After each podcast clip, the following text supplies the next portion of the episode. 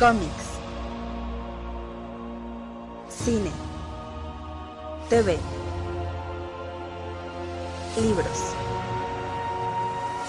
Hace mucho tiempo, los cuatro medios vivían juntos en armonía. Después, todo cambió cuando la nación de fanboys atacó. Solo los bloggers, maestros de los cuatro medios, podían promoverlos por igual. Pero cuando el mundo más los necesitaba, consiguieron trabajo y se desvanecieron. Pasaron los años y dos hermanos crearon un nuevo medio, un joven podcast llamado El Café Comiquero. Y aunque sus habilidades de comunicación eran buenas, tenían mucho que aprender antes de crear un mundo extraño. Pero creo que el Café Comiquero podrá mantenerlo así.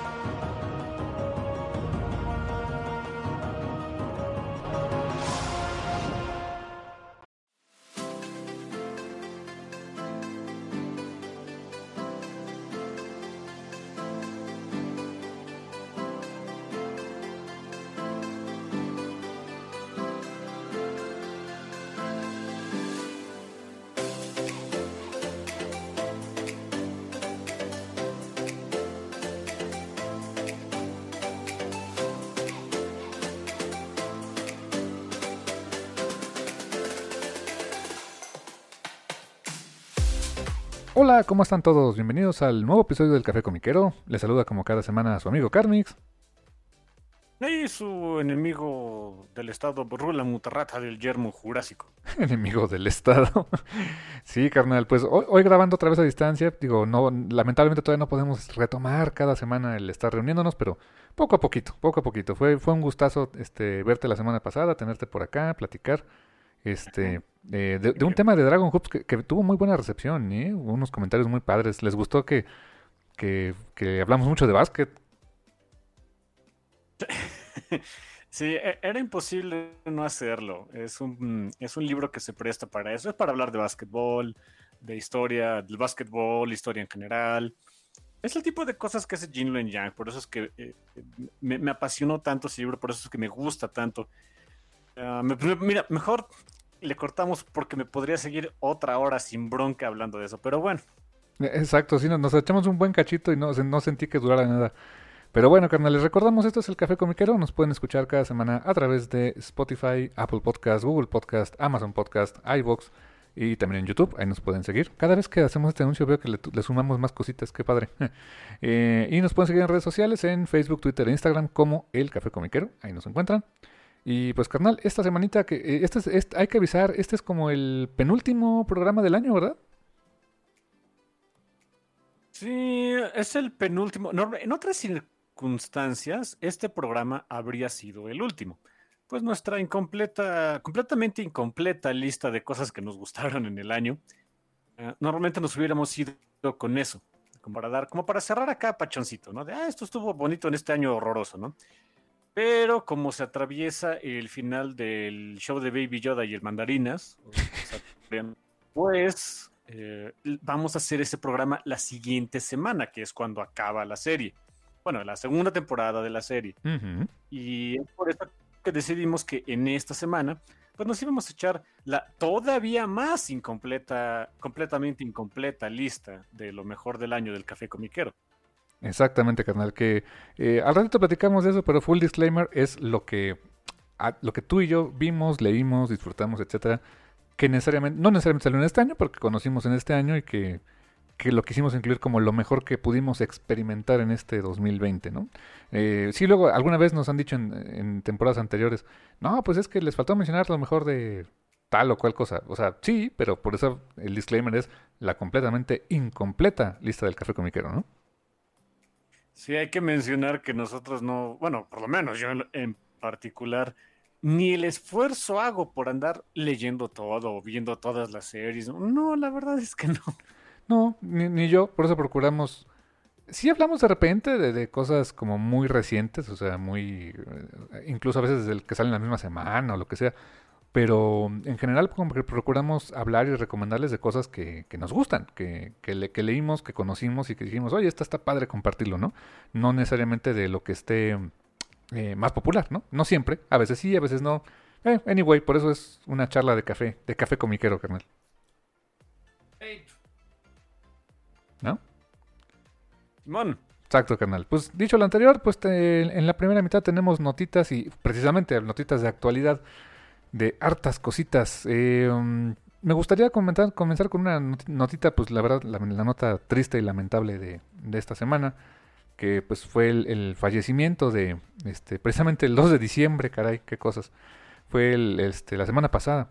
El, eh, falleció el señor Richard Corben, el eh, artista, este, dibujante, que pues fue eh, pues un parteaguas de, en el cómic underground un buen tiempo. Este, trabajó en, en revistas de gran importancia como Creepy, Eerie, Vampirella, o sea, todas las, este, la, la, época en que el Comic Code Authority pues no dejaba publicar eh, cómic eh, como tal eh, um, en formato de cómic con este tipo de temáticas y, y, las cosas se mudaron a las revistas como lo hace la lo hizo la revista de Savage Sword of Conan por ejemplo. Pues, trabajó ahí um, estuvo también mucho tiempo en heavy metal colaboró con heavy metal hasta hizo una, una portada para un disco de Midlove, eh, un disco clasiquísimo de Midlove que es el Bad Out of Hell. Eh, y pues sí, este eh, trabajó también con, con Mike Miñola, que dibujó este, algunas cosas en Hellboy. particularmente creo que recordarás este que, creo que fue el, primer acercamiento más formal que tuviste a su trabajo, que fue el de um, ¿cómo se llama? Hellboy en México, ¿no, carnal? Sí, con Kamazots, el uh, Dios murciélago por ahí y el Diablo Guajolote. Fuera de broma hay un Diablo Guajolote. Estaba muy entretenida esa historia, ¿eh? Sí, sí, sí. Y te acordás su trabajo muy de, muy de carboncillo o, con tintas, o sea, no, era, el clásico eh, tipo de, de, trazo que, que, ves normalmente en el cómic, pues más comercial, ¿no, carnal? Sí, aunque déjame decirte que por lo menos en el trabajo de Hellboy en, México, sí era mucho más tradicional, o sea, se adaptó muy bien a lo que así, o sea, no tradicional de que haya sido X, sino el tradicional trazo Hellboy, podríamos decirle, como que más apegado al estilo que viene manejando Miñola desde hace muchos años. Me llamó la atención eso que sí es un artista muy completo, bueno, era un artista muy completo el señor, ah, sabía hacer mm, muchos estilos que a veces podría parecer que se contraponían, pero no. No sé, estaba padre. E, ese detallito es algo que, pues bueno, me gusta, me gustaba de su arte y pues desgraciadamente, pues bueno. Se nos adelantó. así nos va a todos, ¿no? Sí, sí, sí, exactamente. Eh, también eh, de su trabajo publicado en México, que yo recuerde, eh, creo que él dibujó una historia corta dentro de la colección de, mm, Batman Blanco y Negro, si mal no recuerdo, hubo una historia de él. Y también se publicó por parte de Smash hace ya algunos ayeres, y de, hecho hace, hace un tiempo hubo una reedición en hardcover. Se publicó un Monster Edition que era eh, Hunt of Horror, este, La Guarida del Horror, así le pusieron en, en español, que era una adaptación de, de los trabajos de Edgar Allan Poe y H.P. Lovecraft. Eh, cosas como este, El Cuervo, por ejemplo, si no mal recuerdo, El Corazón del Ator, eh, The Mountain of Madness, si mal no recuerdo, estaba también. Eh, es, digamos, lo más masivo que se publicó de su trabajo de, Richard Corbin. Y este. Y pues sí, este, es esto. todavía lo pueden encontrar relativamente fácil. El, el mm, Monster Edition no tanto. Creo que ese ya está. Es, es un poco escaso. Pero el hardcover tiene relativamente poco que se, que se lanzó. Y pues fue, fue como que la primera eh, intención que tuvo eh, Smash de publicar eh, cosas que no fueran superhéroes necesariamente. Entonces, pues ahí, queda como documento histórico esa, e, ese trabajo que hizo para Estados Unidos y que pues es de lo realmente de lo poco que yo, que yo recuerde que se ha publicado su trabajo en español, carnal. Pues sí, era, pues era necesario dar la nota, pues ya, que descanse en paz el señor, el señor Corbin, y Ah, pues bueno, ¿qué más tenemos por ahí para comentar? Porque hay un resto de cosas. Hay un resto de cosas que, eh, pues yo creo que nos vamos con la nota grandototota del asunto que, que, este, que ocurrió el día de ayer, que es el, fue el Disney Investor Summit. O sea, básicamente es, este, señores inversionistas, estos son nuestros proyectos, denos más dinero, ¿no? Es, es como, esa era como la, la, tónica de ese evento. Que también, pues, eh, mediáticamente, pues es el, el, evento en el que, pues, ahorita Disney anunció, y ya tiene varios años que lo ha hecho, eh, sus, pues, sus cartas fuertes, ¿no? Las cosas eh, atractivas que buscan que, que, que, los inversionistas pues le metan, le metan lana al asunto. Y pues ahora que tiene tantas marcas, este, propiamente este, Disney, pues de sus diferentes marcas estuvieron anunciando series de televisión, proyectos especiales, este, películas, etcétera. Y hay un chorro de eso de qué platicar, mi hermano. Sí, déjenme decirles que para mí, o sea, llegó un momento en el que, este, como que sí quise, quise, pretendí, intenté ponerle atención a todo ese asunto. Estaba ahí en Twitter como que, bueno, pues vamos a ver qué va saliendo. Empezaron a salir un montón de cosas, una tras otra, y luego otra, y otra, y otra, y otra. dije, me, me, este, como que me ofusqué. ya terminé por mejor, de, ah, lo dejo por la paz y me puse a ver una película. Pero bueno, Em, pero había cosas interesantes, pero no me enteré de todo, así que creo que es un buen momento para repasarlos. Exactamente, carnal. Eh, esta lista que encontré, la verdad, recopiló este, cosas incluso pues que tal vez no sean tanto del interés de todos, pero eh, mencionaremos, yo creo que, por ejemplo, pues sí, lo que creo que todo el mundo esperaba ver, ¿no? La parte de Star Wars y de Marvel, todo lo que es de Lucasfilms. Pero también en, otras de sus marcas hay cositas interesantes. En, FX y Hulu, FX recordemos que es un canal que pertenecía a, pues a, lo que hoy ya se va a llamar Star, que antes era Fox. Entonces FX era uno de esos canales. Y Hulu, que es la plataforma donde se emitía Runaways, ¿no? Ahí se emitió esto originalmente, ¿no? Sí, Runaways, um, Cloak and Dagger. Y había otra, se me está, pero se me está yendo. Exactamente. Eh, esas también son marcas de Disney. Entonces, de la marca de FX y Hulu viene una serie de televisión este, de Alien. Alien, este, el xenomorfo. Eh, y esta serie se situará en la Tierra.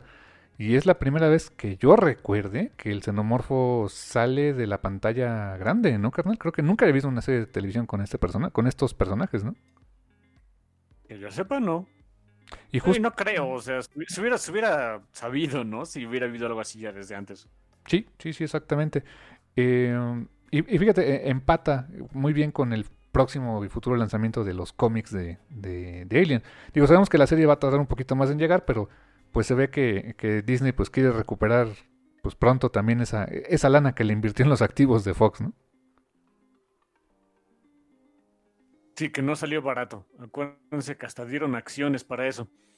Eh, esa sí la vi, esa sí me, o sea, sí vi el anuncio y dije, oh, ok, está pachón. No, pero vi el anuncio, pero ya, o sea, ni le di clic al artículo, ustedes disculparán.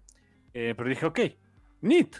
Eh, interesa verla, a ver, a ver qué hacen con, con el xenomorfo chistosito, ¿no? Sí, sí, sí, la verdad es que sí. En serie, eso también está interesante. eso está interesante porque mm, todos los demás productos de entretenimiento de Alien eh, en cuestión de pues, audiovisual, pues habían sido películas donde tenías un tiempo de desarrollo muy limitado y tenías que hacer, honestamente tenías que hacer mucho en poquito tiempo. y la verdad es que dos de esas películas de, Alien lo lograron, la verdad, hicieron que te importaran los personajes, que hubiera mucho misterio, que te, que te dieran ñañaras, que te emocionaras en otra. Eh, en una había este como que survival horror en el espacio y luego había más bien disparos en el espacio y sorprendentemente que, que lo hayan logrado en, poquito tiempo, ¿no? Dos horas máximo. A ver, a ver qué, qué, qué, tan diferente puede ser la experiencia de ver al, alien, el xenomorfo, en una serie de unos ocho capítulos o algo así. Eso estaría... Te voy a ser sincero. Me, no, no, no es que me preocupe porque pues me vale, ¿no? Pero me da mucha curiosidad ver si el concepto de las ñañaras del xenomorfo, o sea, de que me dé de que me dé miedo, de que me dé horror, puede aguantar un producto de unas 7, 8, tal vez 10 horas.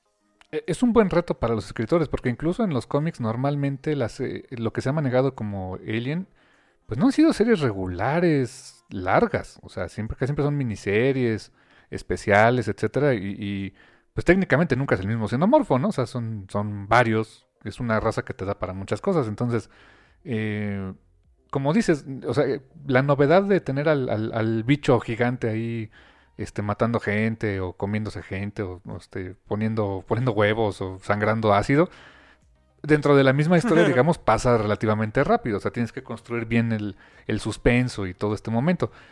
Lo que me pone a pensar que evidentemente los escritores van a tener que enfocarse, sí, obviamente en tener al xenomorfo, darle el screen time, que pues la gente es lo que va a pagar por ver, pero necesitas crear personajes que, que verdaderamente te interesen para todo ese ratote, ¿no? Sí, lo- digo, los personajes, no sé, los personajes siento que sí se pueden hacer. El xenomorfo aguanta para que te dé cosa, te dé ñañaras, te dé miedo por quién sabe cuántas horas. ¿Quién sabe? Sí. sí, sí. No sé, no sé, sencillamente no sé. Es por eso que me da curiosidad la serie. Sí, yo creo que le echaremos un ojo, evidentemente, cuando salga. Eh, y también de estos anuncios de, FX Hulu, eh, no voy a mencionar todos porque hay algunos que quizá no, no sean todos de su interés, pero este creo que este tiene años, este proyecto que, que- que se, tiene maneja- se viene manejando, que se iba a hacer en película, luego que iba a ser una serie para HBO, luego que siempre no, luego que iba a ser para Netflix, luego que siempre no. Pero por fin, eh, ahora sí, ya es una realidad, se anuncia la serie de Why the Last Man, la obra de Brian K. Vaughan de la cual ya hicimos un primer programa y que estoy segurísimo de que Why the Last Man, la serie de TV, va a salir eh, primero en, en este en streaming y va a acabar su primera temporada a que yo termine de leer todos los tomos. No, yo creo que primero va a acabar esa serie de, hacerse, emitirse y que se... Y, una de dos, o todo el mundo la recuerda o después, eh, un mes después de que se acabe ya nadie quiere hablar de ella como Game of Thrones y probablemente yo tampoco haya leído el final de ese condenado cómic. Sí, caray, tengo una extraña, tenemos una extraña relación ahí con Why the Last Man y que, que no es mal cómic para nada, pero, pero no sé, se me, se me ha no, no, no he estado en el mood, qué sé yo, no sé cómo decirte. Y bueno, ya no hablemos de Ex Máquina, ¿no? Que también creo que iba a ser una serie de TV con, no, no de Disney, pero recuerdo que iba a ser una serie de TV con Oscar Isaacs. Ah, supongo, la verdad es me acuerdo que eso lo vi este año, creo. Ah, ya no sé ni en qué haya quedado. Bueno, con todo esto de la pandemia, quién sabe qué haya pasado en general. Eh, sí, fíjate que es curioso, yo también, más en estas épocas, no se me antoja ni tantito leer Why the Last Man. Sí, está muy mórbido el asunto ahorita, ¿no? ¿Qué más hay por ahí? Eh, bueno, rapidísimo de Hulu, algo que pues, a varios les podría interesar, es American Horror Stories. Ya no es American Horror Story, ahora es una, eh, va a ser una serie eh, sí basada en ese universo, pero eh, a diferencia de las temporadas, como se ha manejado, que cada temporada es una historia diferente, ahora cada capítulo de American Horror Stories es una historia autocontenida. O sea, va a ser una, una serie verdaderamente antológica. Se me hace muy al estilo ahora de, como decirte, Twilight Zone, por ejemplo eh, um, Tales from the Crypt, o sea, donde hay una historia. eh, Si bien no creo que haya un host, seguramente sí habrá una historia autocontenida en cada capítulo, y ese va a ser el tono que va a tener esas historias. Eh, pues si quieres mencionar rapidísimo qué más tienen planeado, este, una serie este, que se llama The Old Man, protagonizada, protagonizada por Jeff Bridges, que es un agente de la CIA. Eh, otra, una, este, una, una cuarta temporada de It's Always On en Filadelfia, que nunca la he visto, pero me dicen que es muy buena. Pero también Steve Martin, el comediante Steve Martin, Martin Short y Selena Gómez en una película que se llama, en una serie que se llama Only Murders in the Building. Eh, um, también otra serie que, eh, que se llama The Dropout con Kate McKinnon. Y otra que se llama Nine Perfect Strangers con Nicole Kidman y Melissa McCarthy. Y por alguna esotérica razón le van a dar más screen time a la familia de Kim Kardashian. Pero pues quién sabe por qué. Bueno, podemos saltarnos eso, ¿no? Eso como que, nada de eso, no es mala onda, pero bien por ellos. Chido por ellos, ¿no? ¿Qué más? Llegamos a Bien Lucasfilm. por ellos, ¿qué más tienen? Lucasfilms, eso creo que sí nos interesa bastante, porque nos ha gustado mucho el, el Mandarinas, ¿estás de acuerdo? Creo que ya hablaremos en la semana que entra a ver qué tal termina esta temporada, pero pues creo que creo el consenso eh, de lo que he leído, incluso entre los diferentes grupos, las diferentes facciones este, de fans de Star Wars, es que el Mandalorian rules. No sé tú qué hayas escuchado, pero en general creo que a la gente le ha gustado bastante. Sí, sí, supongo que sí. Entonces, evidentemente, pues nos iban a quedar con los brazos cruzados y es de, ah, ¿les gustó el, mandali- el mandarinas? Pues ahora aquí hay mucho, mucho material de Star Wars, tanto en, este, en series y en películas, que creo que es lo que tienen pensado hacer. Eh, la primerita que se está anunciando es una- un spin-off directo de The Mandalorian que se va a llamar Star Wars Rangers of the New Republic, que toda la especulación es que se va a centrar en el personaje de Cara que recordemos, bueno, ya lo platicaremos, pero este tuvo un, cambio importante de estatus entre la primera temporada y la segunda. Eh, entonces, muy seguramente saldría esa, esa serie como, eh, pues, Rangers comisarios, podríamos decir, de la Nueva República, atendiendo mucho al tema Space Western, ¿no, carnal? Sí, sí. Eh, déjame decirte, no estoy tan seguro de querer ver esa. O sea, está bien el mandarinas, me gusta mucho. No sé qué tanto me dé para que de ahí salgan más cosas. No sé, pero mira, lo mismo decía de The Mandalorian cuando había salido. Dije, ¿y eso qué? Y veme aquí, ¿no? Exactamente. Eh, la otra, a mí me llama mucho la atención la que tiene, que es eh, Ahsoka, una historia enfocada eh, totalmente en Ahsoka Tano, que evidentemente es spin-off del Mandalorian, y creo que en el capítulo más reciente, donde vimos por primera vez a Rosario Dawson en, el papel de Ahsoka Tano, pues sí está muy claro de que puede haber un... tiene su propio quest y va a ser como si el villano al que están apuntando es ese, pues se oye bastante interesante el asunto, carnal. Sí, como que, fíjate, exacto. O sea, mm, a ese le veo más, no sé, igual no tiene sentido, pero le veo un poquito más de sentido porque ya nos dijeron por dónde iría esa historia. Sí, exactamente. Ya, hay como que un, un, pequeño teaser, ¿no? Dentro de la propia serie de Mandalorian de, de qué fregados estarías haciendo a Sokatano, más allá de, de estar siendo awesome. O sea, darle un porqué al, personaje, creo que sería interesante. Full disclaimer, yo a Sokatano la acabo de conocer, o sea, sé quién era, pero antes de verla eh, en, en acción este, en, The Mandalorian, nunca he visto Clone Wars, no he visto Rebels, me dicen que son muy buenas, no les creo, probablemente sí las vea, digo, ya tengo ahí el servicio, en una de esas sí la veo, pero no, no, no tengo tanto el hype por Ahsoka, pero me interesa, me dio hype por, la, por esta serie después de haber visto al personaje en The Mandalorian. Me, me gustó y dije, pues ok, jalo. ¿Qué, más hay ahí de, lo de Star Wars tú? Viene otro que es eh, Star Wars, se llama Andor, que está enfocado en Cassian Andor, que es este el charolastra, Diego Luna, eh, que es una precuela de Rogue One. O sea, Rogue One ya era una precuela, pero ahora es otra precuela, precuela de la precuela. Ah, ok, sí, yo creo que ahí sí no es mala onda, voy a pasar sin ver.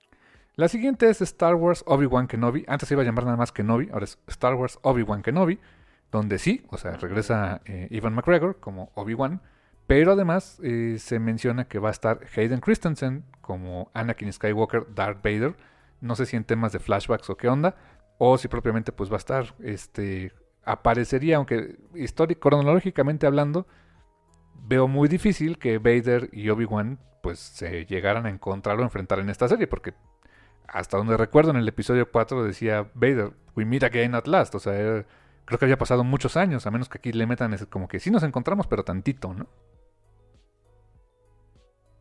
Bueno, mencionaron que eran muchos años, nunca dijeron, no te había visto desde eh, cuando me dejaste tirado ahí en un volcán o algo así, contando su vida anterior, ¿no? Eh, buen punto. Así que puede ser que, se lleguen a encontrar. Hubo mucha expectativa por el hecho de que pues traigan de vuelta a Hayden Christensen, que este, pues no sé qué más ha hecho en la vida, pero... Decirte, déjenme decir, es que eh, lo que pasa es que él dejó de actuar por todo lo que pasó por las precuelas de Star Wars. Fue oh. tanto el acoso que decidió retirarse. Qué triste. Hizo una, una película que se llama Jumper, ¿no? Creo que sí la vi. Este, Looper. Looper, eso. Sí, pues brincaba de un lado, pero Looper, exactamente. Pero qué lástima, pues qué mal por él, o sea, qué mal por su, por su carrera. Y ahora resulta que ahora sí ya les gustan las precuelas, ¿no? Ay, en fin. ¿Qué, le hago el cuento? Yo también me toca a mí el manazo, ¿eh? Yo también estaba ahí de, de creep en esos años, pero pues bueno, no es por excusarme, pero era un chamaco imbécil. Así ya, ya, ya no soy tan imbécil, ya no soy chamaco, ¿no? Ya nada más soy imbécil. ya dejaste aparte atrás una cosa, ¿no? Aunque sea, oye. Eh, lo siguiente es eh, una serie animada que se va a llamar Star Wars The Bad Batch. O sea, como que eh, los, podemos decir, la, la generación maligna que este que seguirá los sucesos de Clone Wars, así que pues no lo sé, si no veo Clone Wars, pues no sé si la quiera ver, la verdad. Y en el terreno de series animadas, este pues está también otra que se oye interesante, que se me hace el concepto muy como Animatrix, que es Star Wars Vision, que pues es eh, sí, es una serie antológica de anime realizada por creativos japoneses, o sea, es anime propiamente de Star Wars oficial por primera vez en la vida, carnal. Ok. Mm, está bien. no sé, no sé, qué tanto vaya a haber de todo esto, pero hasta ahorita se escuchan algunas cosas pachonas. Eh, va a haber otra que es Star Wars Lando, adivina de qué va a ser. ¿no? Pero bueno, Lando Calrissian. Chewbacca. Chewbacca.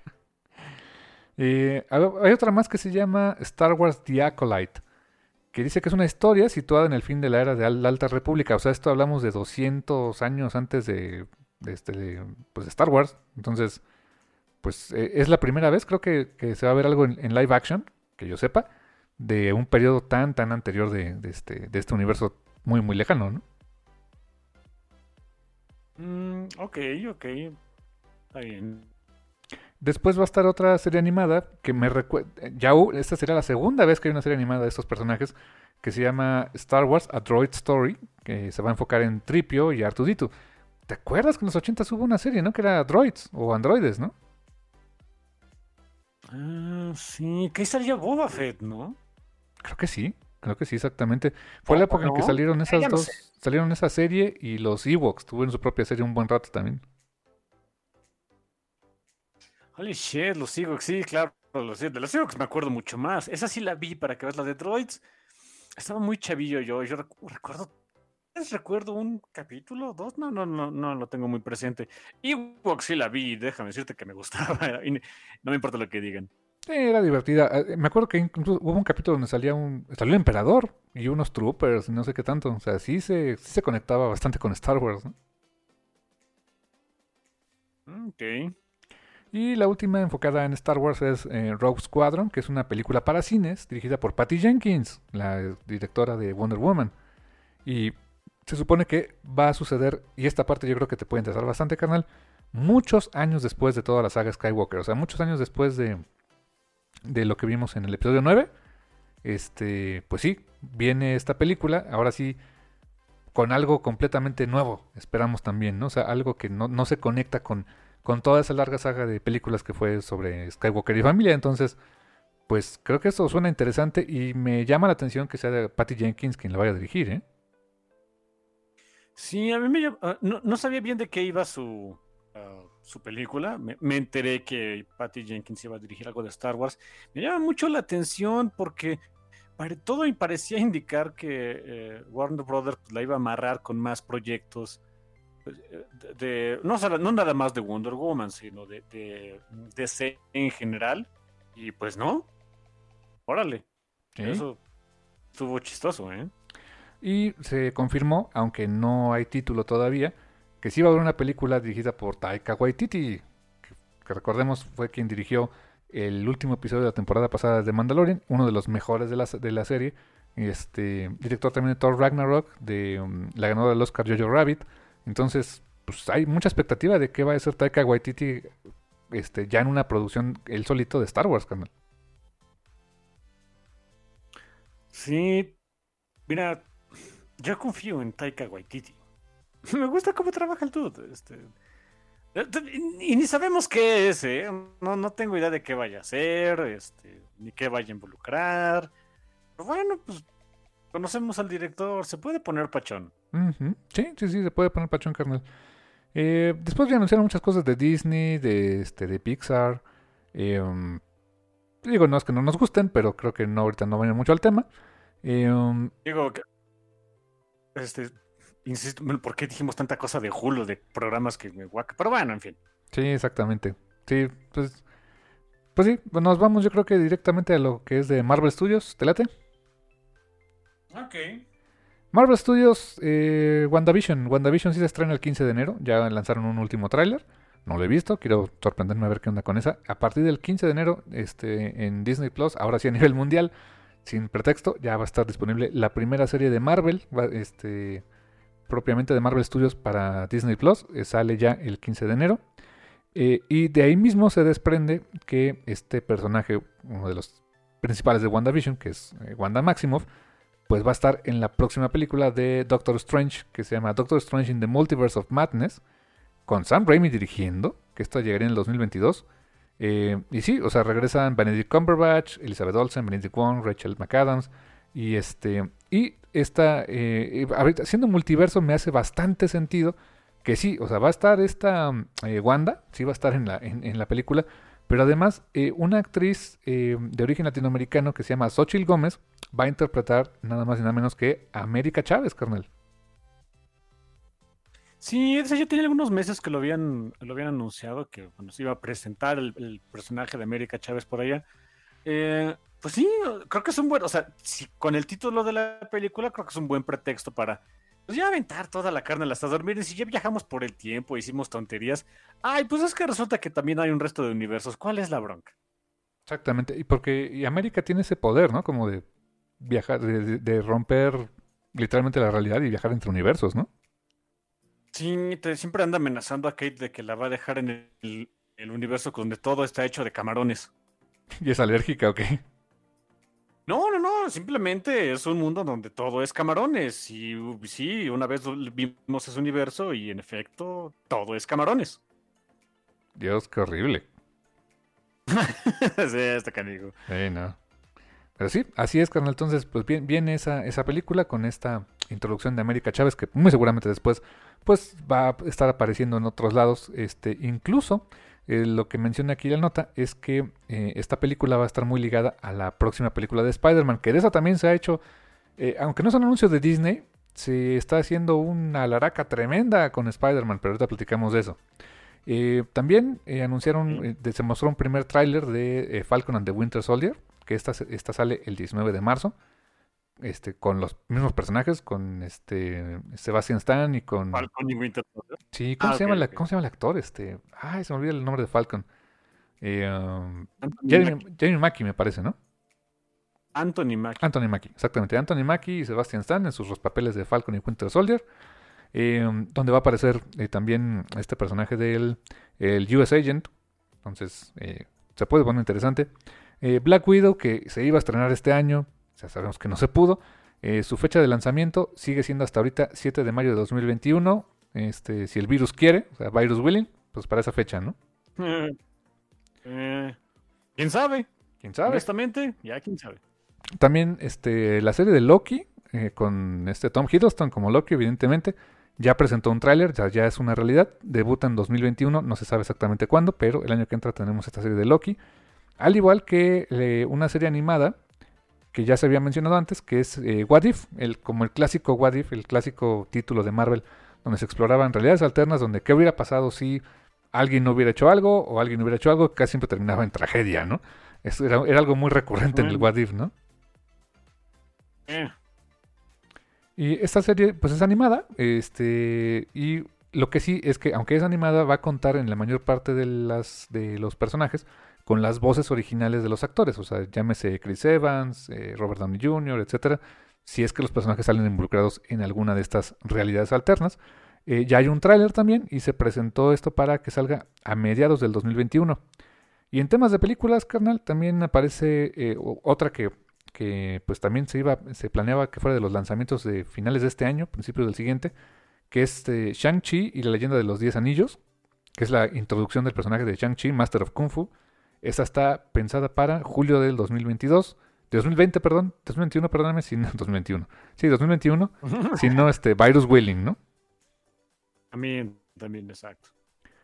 Y además, eh, Miss Marvel, Miss Marvel, el personaje tal cual de, este, eh, la, que toma el nombre de Miss Marvel en, este, en el universo Marvel, escrito por, este, originalmente por esta J. Willow Wilson con arte de Adrian Alfona en su primer run pues sí, llega, va a tener su propia serie de televisión en Disney Plus y la va a interpretar la actriz que se llama Iman Belani o Bellani, mil disculpas, no me acuerdo cómo se pronuncia. Ella va a ser Kamala Khan y esta llega a finales de 2021. Y va a estar interesante eso, carnal, porque Miss Marvel, o sea, el, personaje, va a aparecer también en la película de Captain Marvel 2, que se estrena hasta el 11 de noviembre del 2022. O sea, faltaría prácticamente dos años para ver esta película. Y sí, regresa Carol Danvers, este, va a estar este, Mónica Rambo, o sea, Photon, ¿te acuerdas? Eh, sí, sí. Y este, y también eh, eh, Iman Bellani como este Kamala Khan. Entonces, pues va a estar curiosito que va a estar la serie de Miss Marvel y al mismo tiempo va a aparecer en Captain Marvel, que pues hasta donde yo recuerdo, Miss Marvel era súper fan de Carol, ¿no? Sí, es una relación muy interesante con ella, sobre todo cuando llega el asunto de algo que no nos gusta mencionar a nadie, que fue lo de eh, Civil War 2. Pues, como que no pasó. Digamos que no.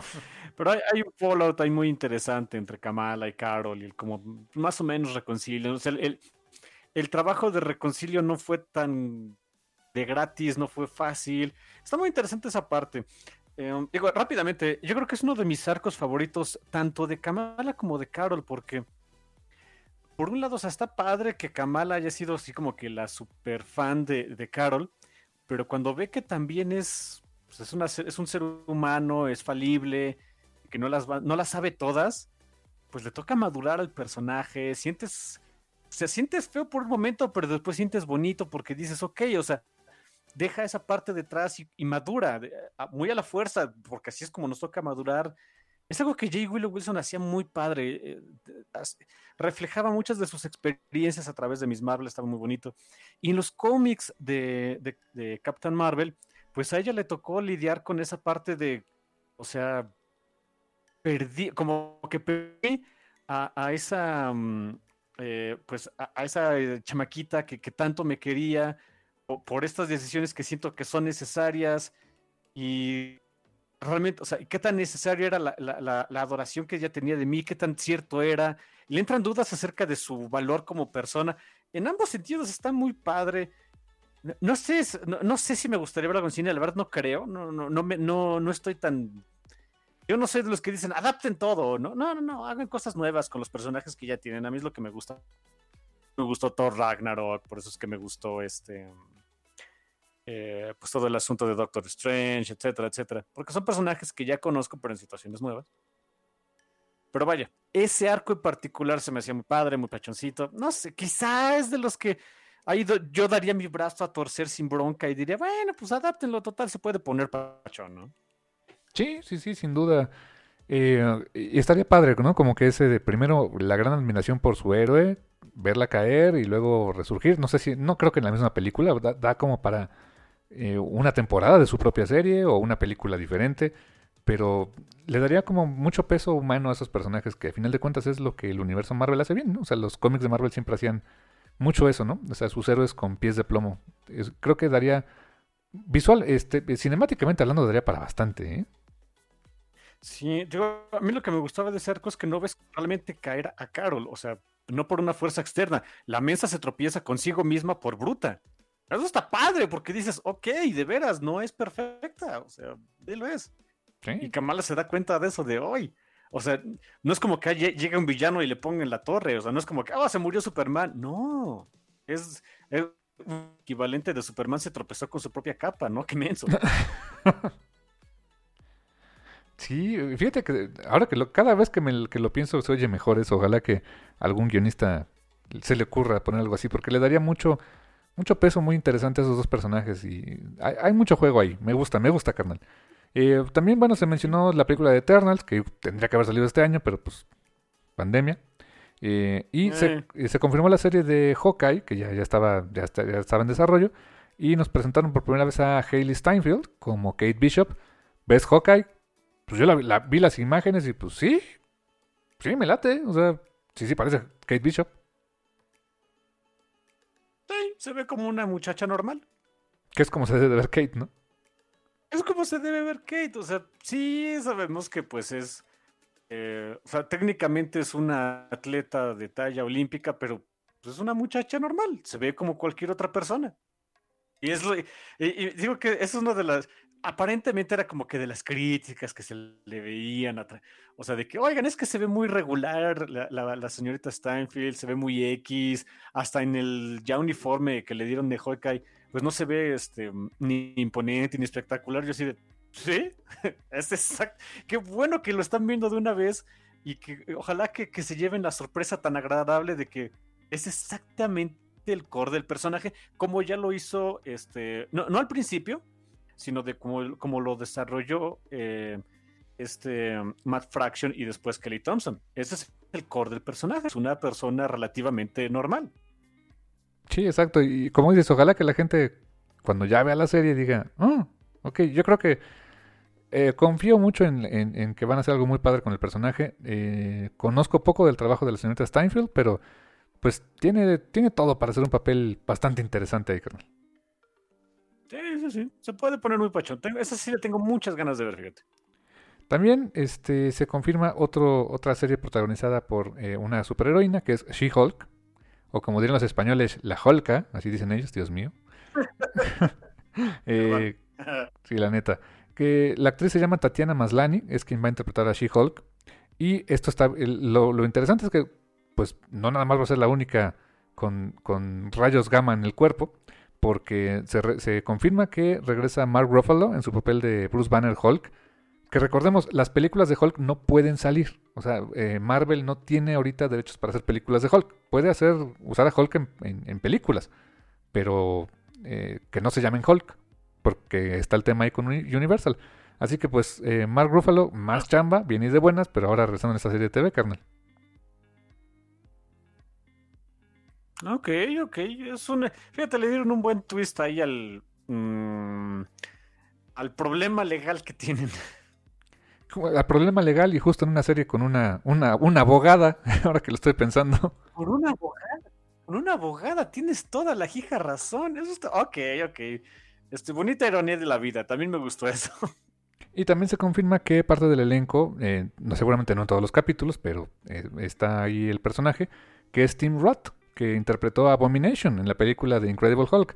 Entonces sí, o sea, aunque, aunque Disney no pueda ni siquiera mostrar esa película en su, en su plataforma, no está. O sea, si ustedes la buscan, no está esa película. Eh, aunque no la puedan mostrar, sí tienen los personajes y va a hacer algo con ellos.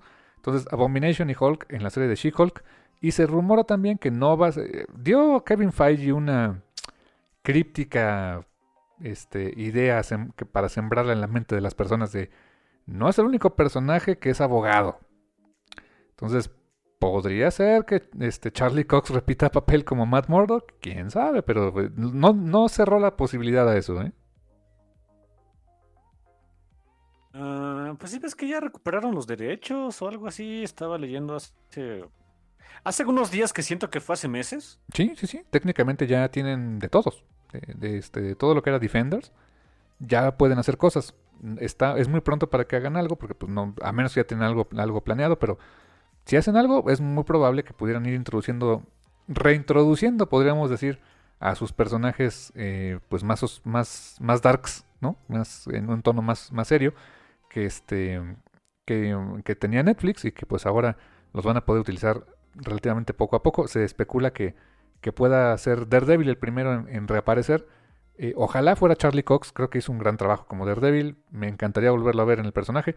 Y ahora más pues integrado en un pues en este ambiente más superheroico y de abogados con Jennifer Walters, que no es la primera vez, ya se han, eh, eh, en los cómics se han enfrentado un par de veces este no físicamente porque pues no tendría mucho que hacer de Daredevil, creo que no se ha enfrentado así tan fuertemente a She-Hulk, pero sí se han llegado a enfrentar en las cortes, carnal. Corrígeme si me equivoco, ¿no Jennifer fue la abogada de Magneto o la fiscal con el caso de Magneto? La, la abogada, la abogada. Fue la abogada. Sí, sí, sí. En, en Uncanny X-Men número 200, si mal recuerdo, cuando pues, lo, lo, lo, este, lo juzgaron. Te tocó ser... No, no, e, este, si, si retomar como que parte de, esa, de ese storyline en los cómics estaría padre porque hey, Magneto ya tiene una isla y es gobernante, así como que Jen, cómprate algo bonito, hija, ¿no? Básicamente, sí es cierto. Eh, también de esta de series de TV se presentó oficialmente eh, Moon Knight, la, este, la serie con el Caballero Lunar, dirían en España, eh, de la cual nada se presentó que hay un logo, pero no, no se sabe todavía ni quién, ni para dónde, ni para cuándo, ¿no? Pero ya, ya está en planes. De la que sí, y una que no tenía yo ni idea ni esperábamos que, saliera esto, y se me hace una idea muy interesante, que es Secret Invasion, que muchos se han de estar imaginando y, no quisiera que se levantaran expectativas de, como sucedió con Civil War, ¿no? Que esperaban una adaptación directa de Civil War, pues no, no es cierto, o sea, fue una adaptación dentro de lo que se podía hacer en, en el universo cinemático de Marvel. No, no, esto no es Secret Invasion como se presentó en los cómics, o sea, lleva el mismo nombre, al igual que la semana de Ultron, que diga The Age of Ultron. Este, pues, no, es, no se parece en nada al cómic y qué bueno porque es bastante malito. Eh, pero no. Oye, oye, es que era la semana de Ultron, este Captain America, Disturbio Civil, señores, Avengers, um, Invasion. Overknown Invasion. Not really Secret Invasion, ¿no? Eh, Quién sabe, no, no sé, estoy bromeando, ¿no? Pero bueno. Pero eso no sabía, eso, eso para, que, para que veas, no, no, no tenía ni idea, no me había enterado de eso. Órale. Esta de Secret Invasion, eh, pues es, es, una, es miniserie, miniserie evento propiamente. Y el tono va a ser muy diferente, o sea, no, no espero ver ni mucho menos este Scroll suplantando a miles de héroes como se vio en, en aquella serie con artísimos tie sino que es algo más, más chiquito de contenido eh, que se va a desprender de la subtrama que, que, se reveló, por ejemplo, en Captain Marvel y en Spider-Man Far From Home con Nick Fury. Nick Fury regresa a Samuel Jackson interpretando a Nick Fury. Eh, que sí, va a haber un ataque scroll. Recordemos que al final de Far From Home se veía a Nick Fury, este, que aparentemente había muerto, pero, pero realmente no. Estaba en, una base espacial que podríamos decir que tal vez sea Sword. Puede que. Eh, y regresa eh, eh, Nick Fury para... Mándeme. No, que, que, sí puede ser que sea Sword. Podría ser. Eh, y la idea es que Nick Fury estaría este, evitando el ataque, un ataque Scroll. Cosa rara porque creo que los Scrolls eran como buena onda este, en Captain Marvel. Pero quien también regresa es el actor Ben Mendelssohn, que vuelve a interpretar a Talos, el, el Scroll que, que, apareció en Captain Marvel. O sea, está chido eso. Sí, ese cuento me cayó bien. el personaje general de Talos eh, en Captain Marvel y después en Spider-Man Far From Home me cayó bien. Se me hace, se me hace pachón el dude. Eh, tengo ganas de ver eso. Eh, fíjate que se me hace tan curioso Talos, un personaje que pues no sé si volvió a aparecer, pero salió en un número ahí peleando con Hulk, este que publicó de pura de puro churro, se publicó aquí en México en un una, una colección de tres, de tres cómics sueltitos que publicó Marvel México Diagonal Intermex ahí en los noventas. Venía una historia de Punisher, venía mm, esta, eh, una historia de Hulk y creo que una de Doom 2099, o sea, súper random, quién sabe por qué publicaron eso, no tengo ni idea, pero de pura suerte publicaron ese cómic donde apareció Talos por primera vez, está publicado en español, lo publicó Marvel México Diagonal Intermex hace friego de años. Ok, ¿quién lo diría? Eh? ¿Quién lo diría, carnal? Eh, también dentro de las series viene otra que se llama Iron Heart, que sí, efectivamente es eh, Riri Williams, que es eh, aquí, aquí pues se posiciona como la creadora de una armadura quizá más avanzada que la de Tony Stark después de su muerte, entonces no que sea directamente su sucesora, pero pues como que se inspira por, por el mismo Tony, entonces pues sí, Iron Heart, que el personaje pues estuvo ya, ya tiene rato en el universo Marvel, pues va a tener su propia serie. Y también teniendo en cuenta las armaduras, va a venir una serie que se llama Armor Wars, la guerra de las armaduras, que también es el nombre de un arco de historia en, Iron Man. Eh, no con Iron Man, no con Tony Stark, pero sí con eh, War Machine. Eh, Don Cheadle regresa al papel de War Machine y este, lo que busca es evitar que la tecnología de Stark caiga en malas manos. Entonces, pues más o menos por ahí iba el storyline de Armor Wars, el, original. Eso te iba a decir, por ahí va el asunto, ¿no? Sí, sí, sí, sí, efectivamente. Y creo que fue en esa serie donde por primera vez este Roddy se pone el traje de Iron Man. O sea, eh, Roddy no era originalmente War Machine, se pone el traje de Iron Man. Y ya después se pone, eh, cuando, cuando, Tony Stark recupera la armadura, él se queda con la armadura de War Machine. Entonces aquí pues ya como que se brincan ese paso y es War Machine pues evitando que, que la cosa de su amigo Tony quede en, en malas manos, carnal. Ok, eso, eso también, también no sabía de esa, eh, no, quiero decir que me salté las noticias, pero me salté las noticias. No tenía idea de ese tampoco. Se escucha padre, es un concepto que me gusta, que si te das cuenta es algo parecido, bueno, como que era el rumbo que le querían dar a, o el, hint que se pretendía con Iron Man 2 de, bueno, ¿qué pasa cuando alguien más tenga una armadura de esas? Eh, pero bueno, evidentemente ya no se desarrollaba por muchas razones. ¿Sabes qué? Está padre. Yo sí, a esas para que veas si le entro, sí me dan ganas. Sí, la verdad sí, me llama bastante la atención también. Y, también James Gunn, James Gunn va a dirigir un, este, que de por sí estaba en, en, después de hacer Suicide Squad, este, en DC Comics, bueno, para Warner, eh, pues regresa a hacer eh, Guardianes de la Galaxia Volumen 3, pero al mismo tiempo va a estar eh, rodando un especial que es Guardians of the Galaxy Christmas Special, muy en el estilo de Star Wars este, este Holiday Special, pero ahora con los Guardianes de la Galaxia. ¿Cómo va a quedar eso? Quién sabe, pero sí lo quiero ver. Sí, como el de Star Wars y los Wookiees, o algo así había uno, ¿no? Sí, que por cierto, si no lo han visto, vean el, el de Lego Star Wars Holiday Special, que está en Disney Plus. Está divertidísimo y lo que le sigue, carnal. Ok, yo no lo he visto. Ok, lo voy a ver. Velo, te va, te va a sacar muy buenas carcajadas porque, y aparte tiene muy, muy buenas referencias. Mira, gracias por este. Por la recomendación. De veras, no, no lo tenía ni, ni en el radar, ¿eh? Sí, sí tiene ahorita Disney Plus, chéquenlo. Este, está cortito, dura menos de una hora. O sea, es para, para toda la familia, la verdad. Es, el humor es ligerito, pero es ese humor que, te sabe más sabroso cuando tienes todas las referencias. Y, no, no, son referencias así clavadísimas de, del universo de Star Wars. O sea, si viste las, las películas de Star Wars vas a cachar referencias muy chidas. Ah, ok, perfecto. También del mismo, la misma franquicia de los Guardianes va a haber una serie de cortos animados que se llama I Am Groot, protagonizadas por Baby Groot, que se niega a soltar el, el, este, el reinado como criaturita cute de Marvel, de, este, de, Disney, pero pues lo sentimos, ahorita está el Baby Yoda, entonces pues también Baby Groot está bonito, ¿no? Oye, sí, este, duró poquito el reinado de Groot, pero bueno, pues, ese fue... Ese fue por su propia culpa. ¿Para quién, quién lo manda a crecer? Sí, caray. Así pasa con las estrellas infantiles, qué cosas. ok. Por otro lado, eh, también en cine viene la película de Thor, Love and Thunder, donde eh, ya sabíamos que por ahí iba a estar eh, Natalie Portman como Jane Foster, pero ahora pues siendo Thor. Pero además de eso, este, el, villano de la, de la, película, la verdad es... Quiero ver cómo van a manejar esto porque se ve muy interesante. Ese cómic en particular se me hizo fantástico, de lo mejor que he leído recientemente de Thor que fue escrito por Jason Aaron. El villano es eh, Gore, que es el, el carnicero de dioses.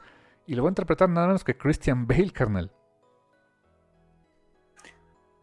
Sí, también eso, bueno, siento que lo había escuchado también ya en otro lado, o era rumor, algo así. Era rumor, no, no se había dicho todavía. Era rumor, ok, ok, ok, era rumor, qué bien.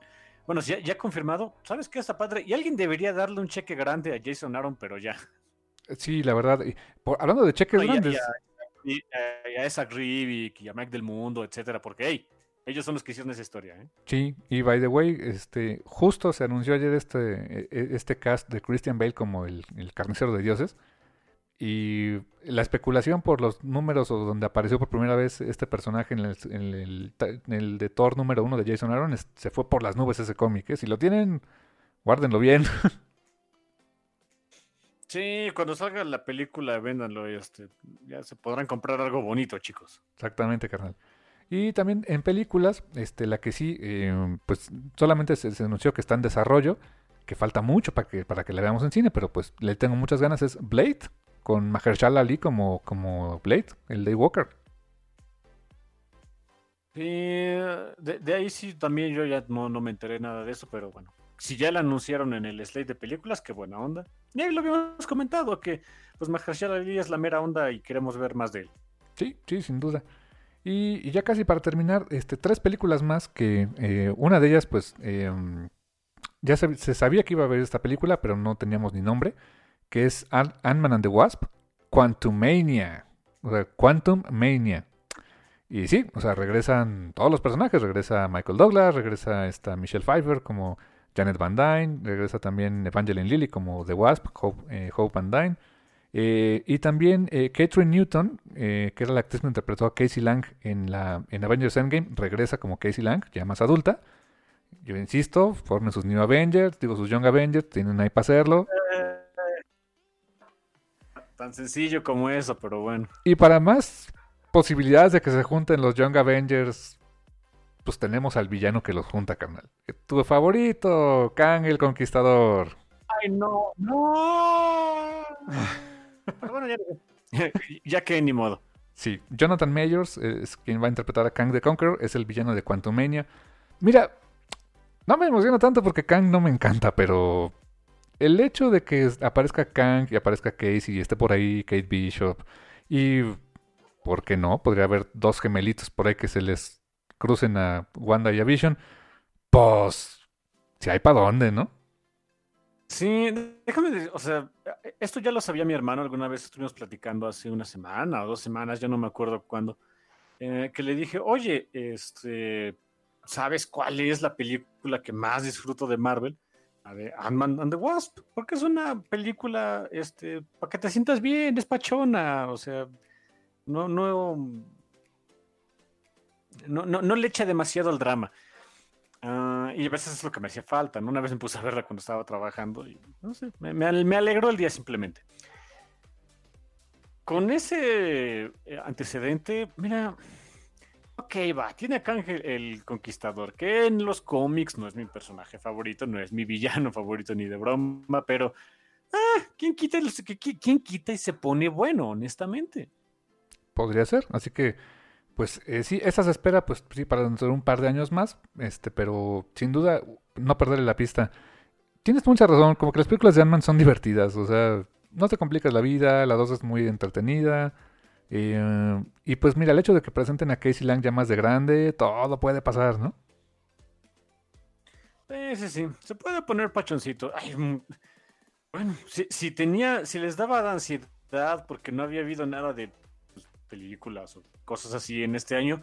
Bueno, chill, ya vimos que va a haber para rato. Y las últimas dos, eh, Black Panther 2, pues sí, sí, este, están en, planes. Se anunció el, tal cual la película. Eh, y se confirma que no, se va a recastear a nadie como, como T'Challa, o sea, en el papel que, era de Chadwick Boseman. Eh, se, va, se va tal cual a indicar que T'Challa falleció. No sabemos cómo, ¿no? O sea, cómo lo van a manejar a nivel de historia. Y pues la especulación es pues que... Regresó a su planeta. Ándale, regresó a su planeta eh, porque lo necesitaban y murió en el camino, ¿no? sí. Y pues lo, que, lo lógico pues es que sea eh, Leticia Wright, eh, quien interpreta a Shuri, quien tomara el manto de Black Panther. Digo, esa sería como la progresión lógica que se ha visto hasta en los cómics. Así que pues es muy probable que por ahí vaya, o a, menos que sea otro Black Panther, o sea, una, un personaje completamente diferente que tome el manto de Black Panther, pero no no siendo T'Challa. Así que pues, eh, pues a ver, a ver cómo lo quieren manejar. Es, un, gran, es un gran reto, ¿eh? Ahí estaba Lupita de Nyong'o como Nakia y nadie le hizo caso, ¿eh? Cierto, podría ser que tome el manto de Black Panther, ¿no? Pues no, que era su amiga canchanchana y no sé qué y bla, bla, bla. Pues de la edad más o menos, en fin, whatever. Podría pasar. Y la última película que pues eh, implica la incorporación, ahora sí, de manera oficial, por primera vez, de, personajes que le pertenecían 100% eh, fílmicamente a Fox. Pues sí, llega la primera película de los Fantastic Four, titulada simplemente así, Fantastic Four, eh, dentro del universo de Marvel, cinemático, que la va a dirigir John Watts, que fue el, es el director de Spider-Man Homecoming y Spider-Man Far From Home que yo ya leía a mucha gente rasgándose las vestiduras porque pues no, les ha gustado esas películas de Spider-Man. Está bien, si no les gusta, está bien, está en su derecho. Pero es un personaje, son personajes nuevos que los que con los que John Watts nunca ha trabajado. Así que yo hasta no ver, no creer, hasta ver la película ya podremos decir. A mí en lo particular sí me emociona bastante pensar que los Cuatro Fantásticos estén en, el universo compartiéndolo con, con los Avengers, Spider-Man, este, eh, Ant-Man, eh, Thor, etcétera ¿Para dónde va la película? No sabemos, no hay nada confirmado todavía. Lo único seguro es que sí, ya va a haber una película de los Cuatro Fantásticos dentro del universo de Marvel Carnal. Sí, tal vez la tercera iteración es la vencida. Pues la cuarta. Cuarta, claro, la que nunca se lanzó, ¿verdad? tienes toda la razón. Sí, la que se hizo en los ochentas, no, finales de los noventas, no, a principios de los noventas creo que nunca salió que dicen que creo que la puedes encontrar fácil, ¿eh? En el Festival de Torrento estaba, este, había copias en, ah, sí estoy bien. Había copias en DVD, este, piratillas por ahí, pero pues sí está enlatada técnicamente, no hay una versión oficial. Y creo que estamos bien así, ¿no? Luego estuvo la de... ¿Mande? Yo así estoy bien, ya no la quiero ver. Eh, luego estuvo las de Team Story, que pues estuvieron ahí. Ahí andan existieran, con Gaslactus, como olvidarlo. Eh, se fue muy cabrón. En fin. Y luego estuvo esa cosa de Fanforstic, pero que nunca debió existir, según yo, ¿no? Pero bueno. Dios. Mira, fue una, fue una pachanga, al menos este, ir a verla, digamos, más o menos. Mira, como es, como aquí aplicaría la de este, la cuarta es la vencida, four times the charm, así que vamos, es la cuarta de los cuatro fantásticos, ahora sí háganla bien, por el amor de Dios. Sí, a ver qué pasa. A ver qué pasa con eso. A ver qué pasa. Y como te darás cuenta de algo que estuvo perfectamente ausente en todo este slate de cosas que anunciaron de series de TV y películas de Marvel, hay algo muy, muy ausente conspicuamente. Mutantes. No hay mutantes. Sí, es lo que me decían. No, no, no hay. Hay cero mutantes. Sí, es más, ni siquiera en los anuncios de, de FX o de este de, de, su servicio Star, que es donde van a alojar todo lo que era Fox eh, en contenido maduro. Que por cierto, ese es un, es un este eh, es un come on Disney, que la verdad no estoy muy contento con eso, ahorita lo platico. Pero en ese servicio de Star, pues ahí se va a alojar las películas de Deadpool 1 y 2, por ejemplo, que es un tono más, más fuerte, más este, clasificación C. No hay anuncio de Deadpool 3, o al menos no lo hubo aquí del lado de, en esta de Summit, de Disney, no hubo. No hubo nada acerca de los mutantes, como que dijeron ahorita, los New Mutants, pues no, ahorita no, gracias. Eh, um, caray, o sea, no, no, no estoy descartando que vayan a hacer algo, seguramente este, no era el foro correcto para presentarlos, ¿no? Sí, una vez más, se supone que esto era para inversionistas, pero bueno, aprovechar el cartel mediático para decir, hey, este, hablen de nosotros, nos sentimos solitos y necesitamos su dinero. Eh, sí, probablemente no haya sido el foro. Quién sabe qué vaya a pasar. Ya sabemos que es Marvel, que tiene, bueno, Marvel Disney, que tienen un resto de dinero y planes locos. A ver, qué es, algo harán, ya que la propiedad es suya que es lo que realmente más vale de, todo lo, el asunto de X-Men, pues difícilmente lo van a dejar eh, sin explotar, ¿no? Sí, sí, sí, en algún momento llegará algo, llámese series de TV o películas, digo, em, eh, sí, ah, sí sabemos que Deadpool 3 sí estaba en, los planes, que sí habían hablado con Ryan Reynolds para retomar el personaje. Eh, no se mencionó nada ahorita, muy seguramente va a haber en algún otro momento del año, quizá en el siguiente año en el, en el Summit también de inversionistas, haya más claridad de qué van a hacer con los mutantes, pero pues ahorita ni preocuparse, por lo menos ya vimos que una de las propiedades de Fox ya se integra formalmente, que es la de los Cuatro Fantásticos. Y eh, aunque este no fue del, del, summit de, de, las marcas de Disney, Spider-Man está como que en esa área gris, porque sí está en los Avengers, sí salió en Endgame, sí las películas de Spider-Man Far From Home y Homecoming sí están conectadas con el universo de Marvel, todo, sí, sí, sí pero no son técnicamente de Disney, o sea, son de Sony. Eh, entonces está como que en esa área gris ahí que, pues no, es más, ni siquiera están esas películas en, el canal de Disney Plus, malamente, desgraciadamente, ¿no? Pero bueno. Eh, y este mismo, esta misma semana, mientras todo esto pasaba, se hizo a la araca de la tercera película de Spider-Man Homecoming, donde prácticamente está confirmado ya que se unen Jamie Foxx como Electro, otra vez, o sea, el, Electro de, aquella pésima película de Amazing Spider-Man 2. Y también eh, um, eh, Alfred Molina, como el Doc Ock este, en, en, Spider-Man 2 de Raimi, estaría casteado para acá, al igual que J.K. Simmons como este JJ Jameson, que ya lo habíamos visto.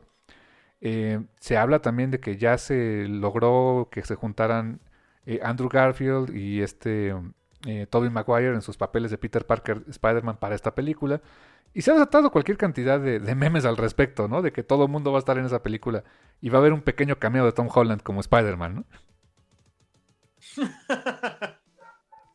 o sea, se habla de un Spider-Verse y, la cosa es que ni siquiera está alimentado por chismes o rumores de los fans. Eh, Sony eh, publicó un, un, video, o sea, en, sus, en sus redes sociales donde imagínatelos todos juntos o algo así. Entonces, pues sí, o sea, eh, ellos hicieron esa película de Into the Spider-Verse, que es una joya, es una magnífica película de Spider-Man. Em, no dudo que pues, les gustaría repetir más o menos esa fórmula en el cine de alguna manera. Si lo van a hacer, pues ok.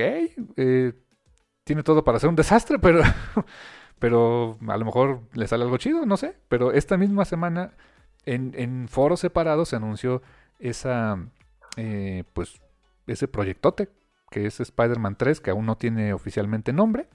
Em, pero pues que sí, o sea, se están integrando ya, o sea, eso sí es de manera oficial, personajes de las iteraciones anteriores de Spider-Man dentro de esta película. Así que en el mismo rol o no, o sea, puede ser, por ejemplo, el mismo eh, personaje haciendo Electro, pero quizá no el mismo Electro, o no el mismo Doc Ock, sino un Doc Ock diferente. Así que pues, ve, todo podría pasar por ahí, carnal. Sí, es de esos momentos del entretenimiento donde dices, ah, ok, ok. no hay que preocuparnos por eh, las propiedades multimillonarias de, de eh, esas compañías multi, multi, multimillonarias que van a invertir quién sabe cuánto dinero en sacar más películas y más series. Eh, no tenemos por qué. pandemia, ¿cuál? ¿no? En ese sentido, no hay que preocuparse. Literalmente podemos esperar sentaditos. Aunque déjenme decirles que, bueno, ya, ya que anunciamos ahí todo, ¿no? Este, oh manches, es un resto que creo que creo que llegué a ver en Twitter, no sé, la mitad o algo así. Dije, ah, ok, ya con esto. Eh, puedo decir que sí hay varias cosas que me interesan, que van a estar padres. Pero qué bueno que no van a salir todas de un, o sea, tan, o sea, que van a ir espaciadas, vaya, o sea, sabemos cómo es eh, Disney Marvel, lo van espaciando de a poquito en diferentes meses para no atosigarte ni mucho menos, porque si alguien me dijera, oye, todo esto viene en, no sé, en año y medio, en un año, yo diría, pues ve algunas y otras, quién sabe, ¿no? Sí, o sea, este plan es, como... creo, que es, creo que es algo que no se le ha reconocido a, no sé, quién sea quien haga esas cosas, marketing o ve a saber, el que ya tienen a la medida el espacio de tiempo entre una cosa y otra para que no se te haga pesado. ¿eh? Y más que ahora tienen más que jugar con, eh, o sea, porque tienen el outlet que es Disney Plus, donde sí, o sea, son em, series directamente de sus personajes con total control creativo o sea, ahora tienen que cuidar más ese exposure, ¿no? O sea, el, si antes tenías el espacio para tres películas de, de, Marvel al año y ya, o sea, y tenías propiedades por ahí como Daredevil que tenían su serie y todo, pero que no eran directamente de ellos, este, curiosamente, o Agents of Shield o cosas así, pues ahora sí tienes, pues, este, pues todo para tener más cosas en el año. ¿Cómo las vas a espaciar? La verdad es que ahí es un tema de logística bien interesante que, como dices tú, hay que reconocérselos, ¿eh? Sí, eh, sí, quién sabe artífices de eso, pero ah, bueno, ya, se la saben, le han salido. Y pues ya por último, mi comentario también, carnal, de Disney Plus. Y este, Disney es de. Ah, me caen gordos también al mismo tiempo. Eh, es que se, se, va a lanzar el, el, canal que se llama Star, propiamente que Star es el nombre de, la marca que reemplaza completamente a Fox. O sea, la marca Fox como tal deja de existir. Eh, se queda el estudio de 20th Century, así nada más, eh, como estudio de cine. Pero la marca como tal Fox ya no hay.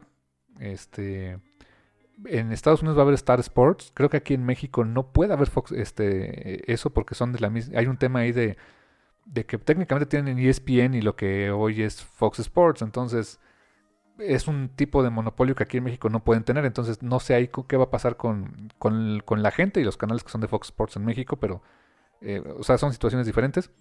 En Estados Unidos eh, el contenido de Star va a estar, va a vivir dentro de la propia interfaz de Disney Plus y pues es el contenido de entretenimiento general en series más para adultos, este, con temáticas que no son adecuadas para toda la familia como en Disney, Disney Plus ahí va a estar cosas como Deadpool, Legion, eh, um, American Horror Story, Modern Family.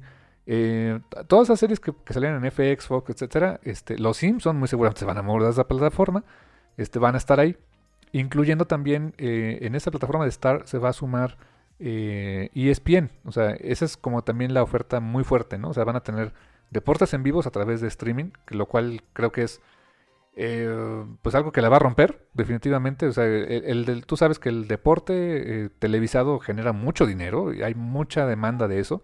Y el hecho de que pues los, los subas a streaming era un tremendo no no hasta hace unos años, más que en servicios especializados de NFL Pass, NBA Pass, etcétera. Y pues ahora va a ser como parte de la oferta de un, de un agregador de contenidos de streaming. O sea, creo que es un game changer muy importante. Pero del lado de México va a estar bien gacho porque eh, la, plataforma de Star va a ser, ya lo dijeron eh, así tal cual en un Twitter de, la, de Disney Plus, es una aplicación aparte. No va a vivir en la aplicación de Disney Plus. Eh, quizá en algún momento la pensaran integrar como un, casi casi un link de pues haz clic aquí para irte a Star, ¿no? Pero eso que implica que Star va a tener un costo aparte. O sea, ya lo comentaron tal cual, no va incluido en la suscripción, es una lanita más. Este, y eso es algo con lo que honestamente no estoy nada contento, carnal. Sí, bueno, digo, um, o sea, yo no lo voy a pagar. No, ni yo, la neta no. Eh, pues bueno, ni modo, Festival de Torrento, sorry. Sí, no, ya se me hace demasiado. Se me hace, o sea, eh, más considerando que, come on, Disney, tienes todo junto. O sea, eh, todo es tuyo y que lo quieras segmentar nada más por Reason, pues, o sea, como que no. O sea, si era un tema de control parental o lo que sea, pues le pones un mugre password a esa sección y se acabó. Pero la verdad sí se me hace ya demasiado greedy en ese sentido y pues no, la neta, gracias, pero no gracias, ¿eh? Sí, este, no pasa nada. Eh, si, si, a ustedes les afecta o se empezaron, se empezaron a jalar los pelos, no, no, no, chill, chill, Acuérdense que, que este, bueno, pues existe el Festival de Torrento, eh, no pasa nada. Pues los deportes lo siguen pasando en cable. los contratos de esas cosas están por varios años, difícilmente se mudarán a una sola eh, a una sola plataforma no sé, digo, hay opciones, ustedes tranquilos, ¿no? Además, una, eh, no sé, es algo que vi que de, repente sí me... Sobre todo cuando se tienen estas opciones uh, bucaneras, pues no nos obliga, o sea, no es como que estemos obligados a... Miren, no estamos obligados obviamente a comprarle todo a Disney. Y aunque tengan Disney Plus o que si quieran tener su Star o whatever, tampoco... Eh, no sé, es que mira, me quedó algo muy no sé cómo sentirme. ¿Te acuerdas que tenemos tú y yo el concepto del fan estresado? Sí. Sí, estaba viendo en, algunos comentarios de Estados Unidos acerca de es que vienen muchas cosas y quién sabe si este cómo le van a hacer y ya es demasiado y lo vamos a tener que ver y decir, no, no, no, a ver, chil, chil, chil, ¿cómo que tener que ver? O sea, no se estresen, no, no se estresen por ser fans, ¿no? Cierto, o sea, no, nadie te va a quitar tu credencial de fan si no ves, si no ves la serie de Star Wars Andor, ¿no? Por ejemplo, si no te interesa. Después a lo mejor dices, ah, sí estaba chida y la veo, pero nadie te va a quitar tu credencial de fan. No existe, ¿no? Y, lo mismo pasa ahorita con, este, con esto de estar de, ah, es que me obligan a, pagar otros, pues no, no te están obligando, ¿no? O sea, que, es muy, eh, es una práctica pues, cochina. Sí, es práctica cochina, no tenemos que comprárselas, ¿no? Es un muy buen punto, carnal, exactamente. Pues así las cosas, carnal, con lo que se anunció ahorita de Disney Marvel, hay cosas muy interesantes, cosas que no sabíamos que, iban a, que, se iban a lanzar. Eh, y como dices tú, que bueno que va espaciadito, ya lo estaremos viendo pues próximamente. Eh, lo que se pueda ver, porque también eso de que, de que vayan a liberar en cines, pues ahorita no, gracias joven, ya, ya veremos después del virus, ¿no? Sí, y, de una vez les avisamos, aunque estuvieran ya los, todos los cines abiertos y demás, miren, yo no, de mi parte, no sé mi hermano, pero de mi parte, yo no les puedo garantizar que vaya a ver todo, ¿eh? Siento que la vida no me va a dar en diferentes... Si, ahorita que técnicamente tengo más tiempo libre, de veras la vida no me da para muchas otras cosas, ah, pues ya cuando empiecen a salir toda esa bola de productos, etcétera, etcétera, pues, veré algunos, acá en el café obviamente hablaremos de algunos. Yo les, no les puedo garantizar que se hable de todo eso. ¿eh? Ni yo tampoco, no creo que se hable de todo, pero buscaremos hablar de lo que nos guste y que les podamos recomendar, ¿no, carnal? Eh, sí, que es lo que siempre hacemos en el café, de hecho. Exactamente. Y hablando de eso, carnal, este, para irnos a nuestra eh, segunda mitad donde hablaremos mucho de eso, efectivamente, pues nos vamos a una pequeña pausa, carnal, ¿te la de? Sí. Bien, entonces, pues mira, eh, lamentablemente no hay canción que podamos poner propiamente en el, este, en el, intermedio, porque pues ya sabes, derechos de autor y todo ese rollo. Pero pues sí, vamos a este, recomendar una, una rolita. Este, que pues digo, eh, hablando de precisamente de, Mid Love, que, eh, de aquella portada que dibujó Richard Corbin para el disco Bad Out of Hell, pues hay una canción que me gusta mucho de Love que se llama I would do anything for love, but I won't do that. Bastante buena. Haría cualquier cosa por amor, pero no haría eso. Así se llama, así llama esta rola. Uno de los clásicos de Meatloaf. Este, se las recomiendo. Échenle una escuchadita en este intermedio aquí en el Café Comiquero y regresamos en un ratito. No se vayan.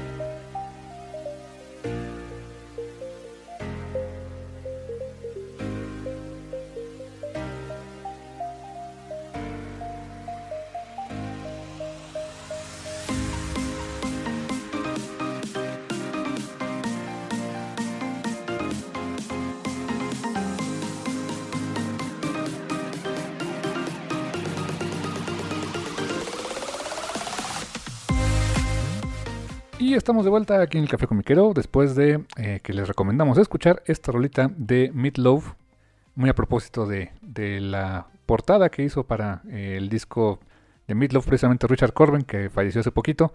Le reconoce esta rola que es eh, I'll do anything for love, but I won't do that. Haría cualquier cosa por amor, pero no haría eso. Eh, uno de los clásicos de Meatloaf, espero que les haya gustado. Y hablando de gustar y no gustar y todo ese rollo, pues llegamos a esa época del año que como bien decíamos, este, como decía mi hermano al principio del, programa, hubiera sido el último programa del año, pero hey, se nos atravesó el mando y pues this is the way, ¿no? Entonces, por lo tanto, este programa lo vamos a dedicar a la completamente incompleta, recalco incompleta, lista de lo mejor del año del café comiquero, carnal. Sí, que, pues, hay que decirlo desde el principio. ¿Por qué es completamente incompleta? Porque ni siquiera es lo mejor, es lo que más nos gustó. Exactamente. Y también completamente incompleta, porque no necesariamente son cosas que hayan salido este, publicadas o transmitidas directamente este año, sino pues eh, que, conocimos este año, ¿no? También porque se vale. Hay muchas cosas que quizás hicieron hace unos cuantos años y que apenas las descubres o, o las terminas de leer, por ejemplo, en mi caso, ahorita platico algo de eso, eh, y que verdaderamente dices es súper recomendable y que pues fue lo que experimentamos en este año tan completamente marciano y horrible, pero pues, hey, las risas no faltaron con cosas chidas que, que nos encontramos por ahí, ¿no, carnal? Ah, pues sí, las risas digamos que no faltaron todo el tiempo. Ah, exactamente, exactamente, carnal. Y pues sí, como lo platicamos, pues es este eh, platicar de qué nos gustó, de lo que conocimos este año, quizá no, no en forma tan ordenada. Eh, recordemos que, pues el, moto del Café Comiquero es que pues sí hablamos acerca de cómics, de libros, de, de películas, de música, hablamos a veces de deportes como el básquetbol. Entonces, este, pues sí, eh, y, y, esencialmente en otros, en otros podcasts, en otros programas, otros canales de YouTube incluso, hacen mucho el recuento de qué fue lo mejor y lo peor. Mm, preferiríamos, preferimos nosotros, honestamente, enfocarnos en lo que nos gustó. Eh, ¿Para qué hablamos tanto de lo que no nos gusta, verdad, carnal? Ay, perdón, ahí voy, ahí voy. Estaba, estaba jalando unos libritos. Este, sí, en efecto. em, eh, de hecho, es como que. eh, Fíjate que es algo. Ahorita entrábamos a la listita, van a decir otra vez de ya hablen de la maldita lista, pero bueno. Cómanse la maldita naranja. que- Esa, esa filosofía es algo que me quedó, eh, que, fue, que se fue desarrollando conforme fuimos haciendo el café. Fíjense que es muy curioso, pero me di, o sea, soy un genio, ¿no? Me di cuenta que mi, mi, mi vida y mi, no tanto mi vida, pero mi humor y mi, eh, el estado de ánimo en el que me encuentro mejoraba mucho cuando hablaba cosas de, que me, de las que me gustaban. el hilo negro y el agua tibia, carnal. En fin, es por eso que pues eh, procuramos eh, siempre en el café hablar de cosas que nos gustan. No siempre es posible porque hay veces que vamos al cine. Bueno, en otros años, ¿no? En otros años íbamos al cine y de repente pues había una película que pues no era la mejor. Tratábamos de encontrarle sus cosas buenas, pero pues bueno, de repente salía Fan Stick y pues así salen las cosas, ¿no? Oh, Man of Steel. Eh, así que, pues bueno, salvo en esas ocasiones donde no tenemos control de qué es lo que vamos a ver o de, em, de que de antemano podemos hacer otra cosa, como por ejemplo con un cómic o un libro que ya fue publicado, pues ni modo. Esas son esas, eh, esas ocasiones en donde pues a veces nos encontrarán siendo un poquito amargos, pero procuramos no serlo, ¿no? Eh, eh, en la mayor parte de los programas pues lo dedicamos a las cosas pachoncitas y yo creo que con ese bonito intro pues vamos a empezar con la listita de lo mejor, las cositas que más nos gustaron de este año. mira, rápidamente puedo decir que e, este año lo que más me gustó fue no enfermarme de COVID. Mira, sí, hasta ahorita nos faltan unos cuantos días del año y podemos decir que casi, casi tú y yo la estamos librando, ¿eh? Ya, ya, es algo, así que, bueno, en general, eso es lo que más me ha gustado de este año, que, bueno, me he podido mantener sano, Jay for me. ya, ahora sí, ya en serio, eh, ¿Con qué te gustaría empezar? Este, ¿Alguna película que hayas visto? ¿Alguna serie? ¿Cómic de algún tipo? ¿Librito? ¿Qué te gustaría? Fíjate que me encantaría, eh, eh, haciendo como un poquito de memoria de todo este año, creo que esta vez series de TV se ha convertido más bien en series streaming, carnal. Porque ya casi una serie que se haya emitido en TV y que haya viajado después al streaming, pues ya casi no he visto. Son series más bien enfocadas directamente a plataformas llámese Netflix, Prime, ahora Disney Plus. Eh, eh, la verdad es que casi, casi eh, series que estuvieron al aire en TV y que luego pasaron a, este formato, casi no vi. Me puse al día más o menos y aún no la acabé porque este, se me atravesó este, un, bonito documental que ahorita también lo quiero mencionar. Pero estaba viendo Modern Family y la verdad es que Modern Family hasta al menos la temporada 9, que es la creo que la última que acabé de ver, eh, seguía manteniéndose bastante fresca. Me gusta el humor que tienen en esa serie. Eh, entiendo que Christopher Lloyd es productor, si mal no recuerdo, de, esta serie. Y creo que fue de las últimas series de emitidas por TV que después se fueron a streaming. Es de lo último que he visto. Casi todo lo demás lo he visto como producciones originales para streaming. Y te puedo decir que de esa, de esa pequeña subcategoría, Modern Family eh, para mí es un no-brainer. Es, es, el tipo de comedia que me gusta cuando pues estoy como que harto, como que ya mucha chamba, como que también mucho drama en la vida real y en los, la vida de cuadritos, o sea, en los cómics, y que quiero algo ligerito, te puedo decir que, que, que, es una de esas opciones que si todavía la encuentran ahí en Netflix, que aún sigue, yo la recomiendo bastante, o sea, te entretiene, tiene personajes muy entrañables, tiene un humor eh, que no es de pastelazo, que está bastante bien contado, y yo la verdad es de esas series que recomiendo bastante ver, mi hermano.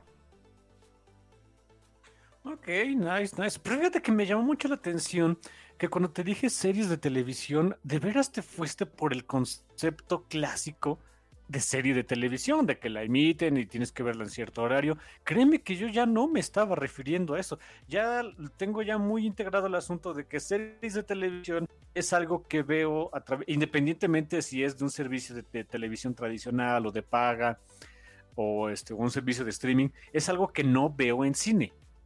En TV. Sí, exacto, que, o sea, que no veo en cine, lo veo en, una televisión, en la pantalla de una computadora, algo así. Fíjate qué raro, yo inmediatamente ya lo, o sea, para mí ya es lo mismo. Que se me hizo muy chistoso que, hicieras la aclaración, dije, ok. Por un segundo me pareció, ah, no quiero decir innecesario, pero quizá un poco redundante. Pero bueno, entiendo de dónde viene el comentario, ¿no? Eh, chistos, cosas chistosas de la vida. Y, fíjate que eh, lo mencioné también por el hecho de que mm, creo que lo hemos platicado, como que ha cambiado ya incluso el cómo transmitir streaming. ¿Te acuerdas que cuando veíamos eh, Daredevil, Jessica Jones, eh, Iron Fist, incluso la primera de The Voice, se estaba todo de trancazo, o sea, estaba la temporada completa, esa era como parte de la gran oferta de valor que había de estos servicios. Y sí, o sea, la gente, había gente bastante clavada o gente que no tenía mucho que hacer en la vida que se echaba, no sé, 13 episodios de Daredevil de una sentada en un solo día. Y, este, y hasta llegó el hype, ¿no? Y como que el transmitir series de televisión para mí como que todavía era, como dices tú, este, sintonizar a cierta hora, un horario específico y un capítulo cada semana. Ahora creo que el streaming ah, tiene nuevamente esa buena práctica, de, y creo que es buena, ¿eh? De que puedas ver, a lo mejor la, te quieres esperar a verla cuando acabó, está perfecto, ya tienes todo, y velo a la hora que se te dé la gana. Pero el hecho de que liberes poco a poquito los capítulos, como, como pasó, por ejemplo, eh, con The Mandalorian, como, este, como está pasando con The Mandalorian, como pasó con The Boys, American Gods, etcétera, creo que es una muy buena estrategia, carnal. Que es, algo que, que se migró de ese concepto ya viejito de televisión tradicional al streaming, ¿no? ¿Sabes qué? ¿Sabes qué es lo que más me gusta de esto? Y, quiero hacer, o sea, complementar tu comentario de sí, sí me gusta que las series se transmitan así de a poquito. Em, pero no lo necesito. Me gusta que convivan los dos formatos. La verdad es pachón. Hay cosas que me ha tocado disfrutar mucho en, en este año. Hubo un par de series que, que vi así que fue The Voice y hasta ahorita pues de Mandalorian. Y sí, puedo decir que ese formato de, de chiquiteártelas te la pasan de una vez por semana y te aguantas, no hay de otra. Es disfrutable. Eh, en The Voice fue más o menos porque los primeros tres episodios salieron de un sopetón. Y yo os puedo decir que los vi en dos días. ¿eh? O sea, no, no, exactamente me los eché como hubiera sido en otras ocasiones que uno cada día. Me los eché como en dos días nada más, capítulo y medio. Eh, pero me gusta que existan los dos formatos. Me gusta tener esa sensación. No sé si sea una opción, una opción real, pero me gusta tener la sensación de que tengo la opción de ver así distintas series. E, es un buen punto y, sobre todo también complementando lo que la experiencia que, sí cambia y que yo agradezco mucho es el que no hay horario. O sea, a la hora que tú, o sea, tú sabes que a tal hora se libera, pero no es a la única hora que lo vas a poder ver. Ni siquiera tienes que esperar una repetición. Es, ah, se liberó a las 2 de la mañana si quieres, y a partir de ahí a lo mejor es el capítulo nuevo de la semana y tú dirás si lo quieres ver ese día, si te quieres desvelar para verlo cuando se estrenó, si quieres esperarte en la mañana. Así lo estoy haciendo yo con el mandarinas, este, propiamente antes de, empezar mi jornada laboral los días viernes en estas últimas semanas, religiosamente es pararme a ver el show de Baby Yoda. ¿eh? Fíjate que qué bueno que lo mencionas. Sí, creo que el concepto más refrescante para mí de estos servicios de streaming y de cómo se emiten ahora las las series de televisión, sorry, yo ya me quedé con el concepto unificado, es eso, es que eh, pues no hay horarios, o sea, no hay un horario específico, lo puedes ver cuando se te dé tu regalada gana. Por ejemplo, el día de hoy, el día de la verdad es que fue un día muy ajetreado, lo empecé desde muy, muy temprano, 5 de la mañana, ya estaba, como dicen allá en Estados Unidos, ¿no? Eh, up and Adam. Y hasta ahorita, hasta ahorita te juro, no he podido ver el episodio. No me lo, no me lo anden spoileando, ¿no? He evitado mucho el Twitter para no andar viendo este spoilers, por supuesto. Pero no me estresa. No me estresa porque sé que a lo mejor ahorita ya no, porque ando cansadón, ya es de noche. Yo creo que ya, ya para, yo voy a tirar la toalla ya en un, en un par de horitas máximo. Pero eh, sé que no hay ningún problema. Mañana lo puedo ver en la mañanita. Si tengo ahí una mañana tranquila, lo puedo ver lo puedo disfrutar este, sin ningún problema. Es algo que sí encuentro muy, muy refrescante. Eh, me gusta, fíjense, eh, y yo pongo el ejemplo de, tres series, porque son las, yo creo que son las tres series de televisión eh, que más disfruté en este año.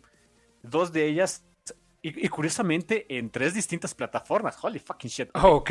Por un lado, por un lado tenemos este, The Voice, que fue un, asunto mixto. Unos capítulos de un sopetón, pues ya te los iban liberando cada semana.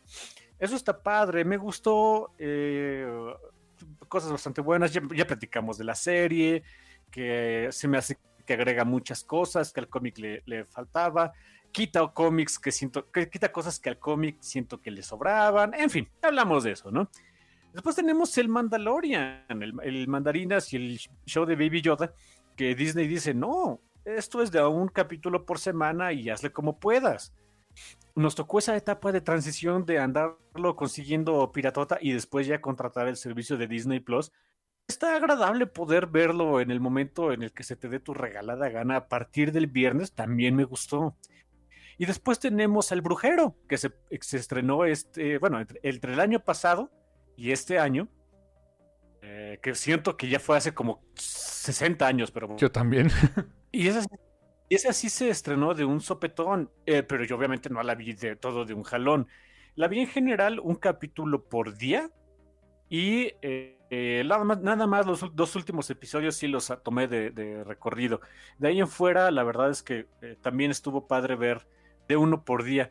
También podemos, puedo decir que que otras series esta, que están pachonas, están muy divertidas, me gustaron.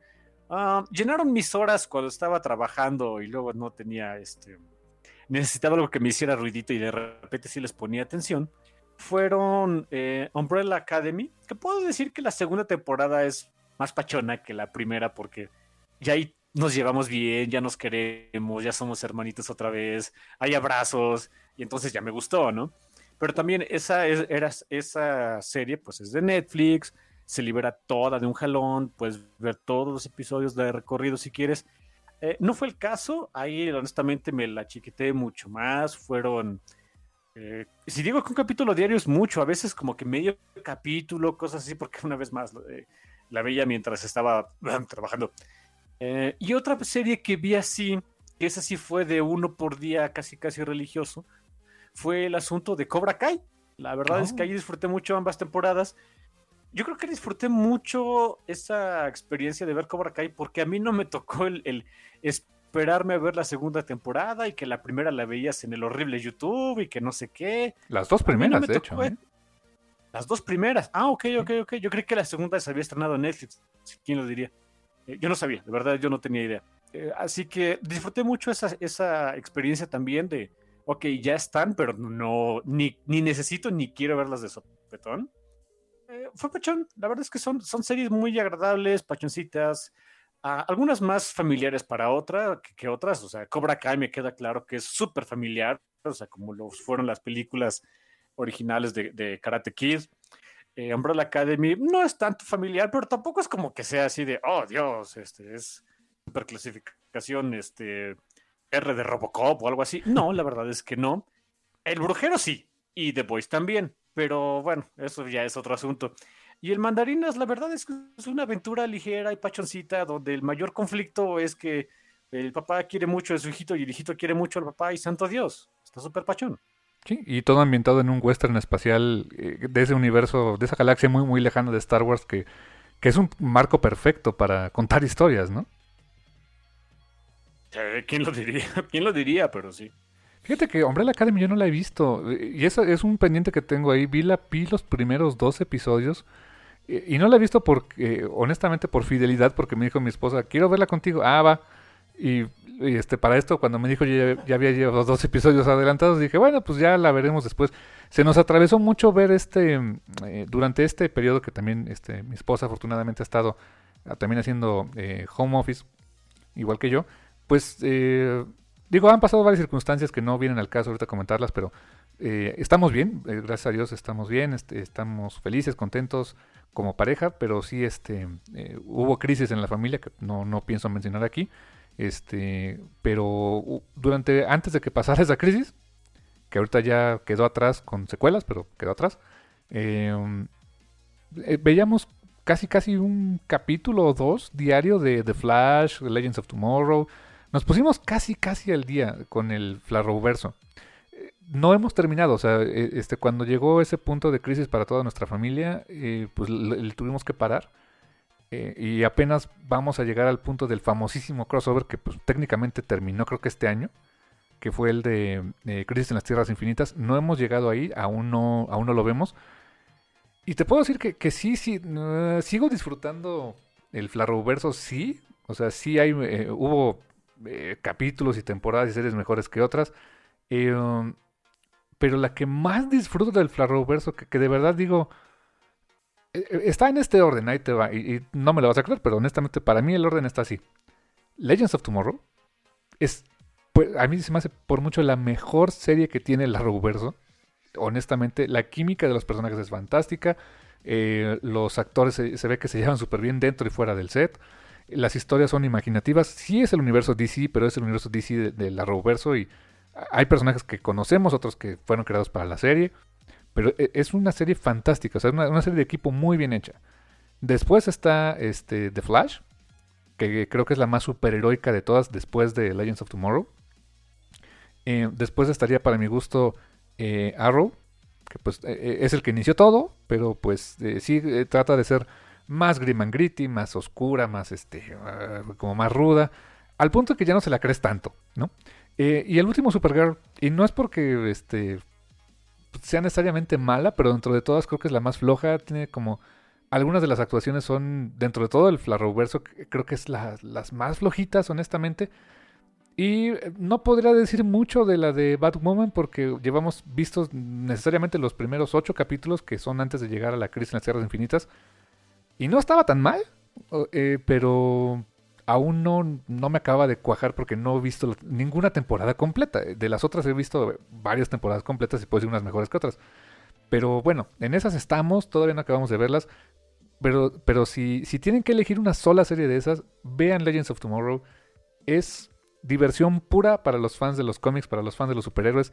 Eh, es un e, e, es este e, ensamble de, personajes y de elenco que no, tan fácil ves en, este, en otros lados. Creo que lograron una combinación muy muy interesante donde hay, drama, hay comedia. La comedia cuando es comedia es muy buena, no es nada boba.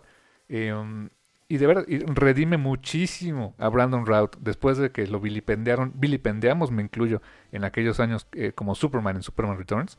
Honestamente, eh, le dio nueva vida a su eh, carrera comiqueril, por decirlo de alguna manera, como actor. Y se posesionó del papel de Atom de una manera fantástica. Es un personaje fascinante. A mi esposa le encanta ese personaje este porque tiene mucho corazón, es un ñoño hecho y derecho, lo abraza, abraza su ñoñez, eh, físicamente el tipo es así, es, bastante atractivo, pues la hizo de Superman.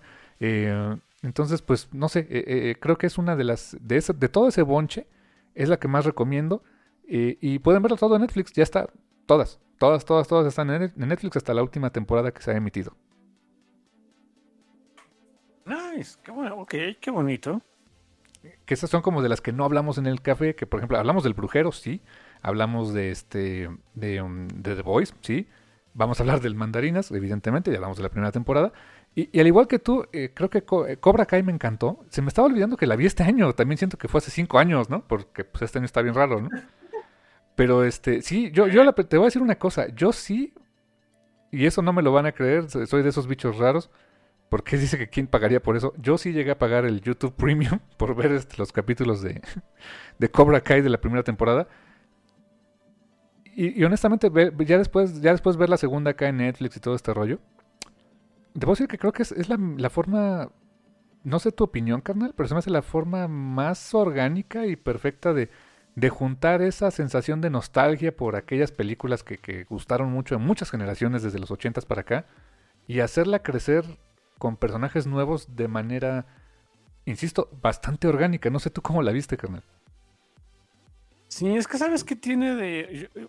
Para mí, el, el, el, peor um, acierto que tuvo esa serie de Cobra Kai es: número uno, agarras a los actores originales eh, y basas la historia nueva en tiempo real. O sea, ya, pasaron esos años desde los 80 hasta ahorita y pues vas a ver a los actores en su edad real, pues eh, con esos personajes ficticios viviendo sus vidas ficticias, eh, lo cual apela mucho al, al que vio esas películas originalmente. Y después pones a un elenco de chamacos y squinkles que reflejan pues las nuevas generaciones que salieron de esa generación que ya tuvo hijos o a lo mejor no tuvo hijos.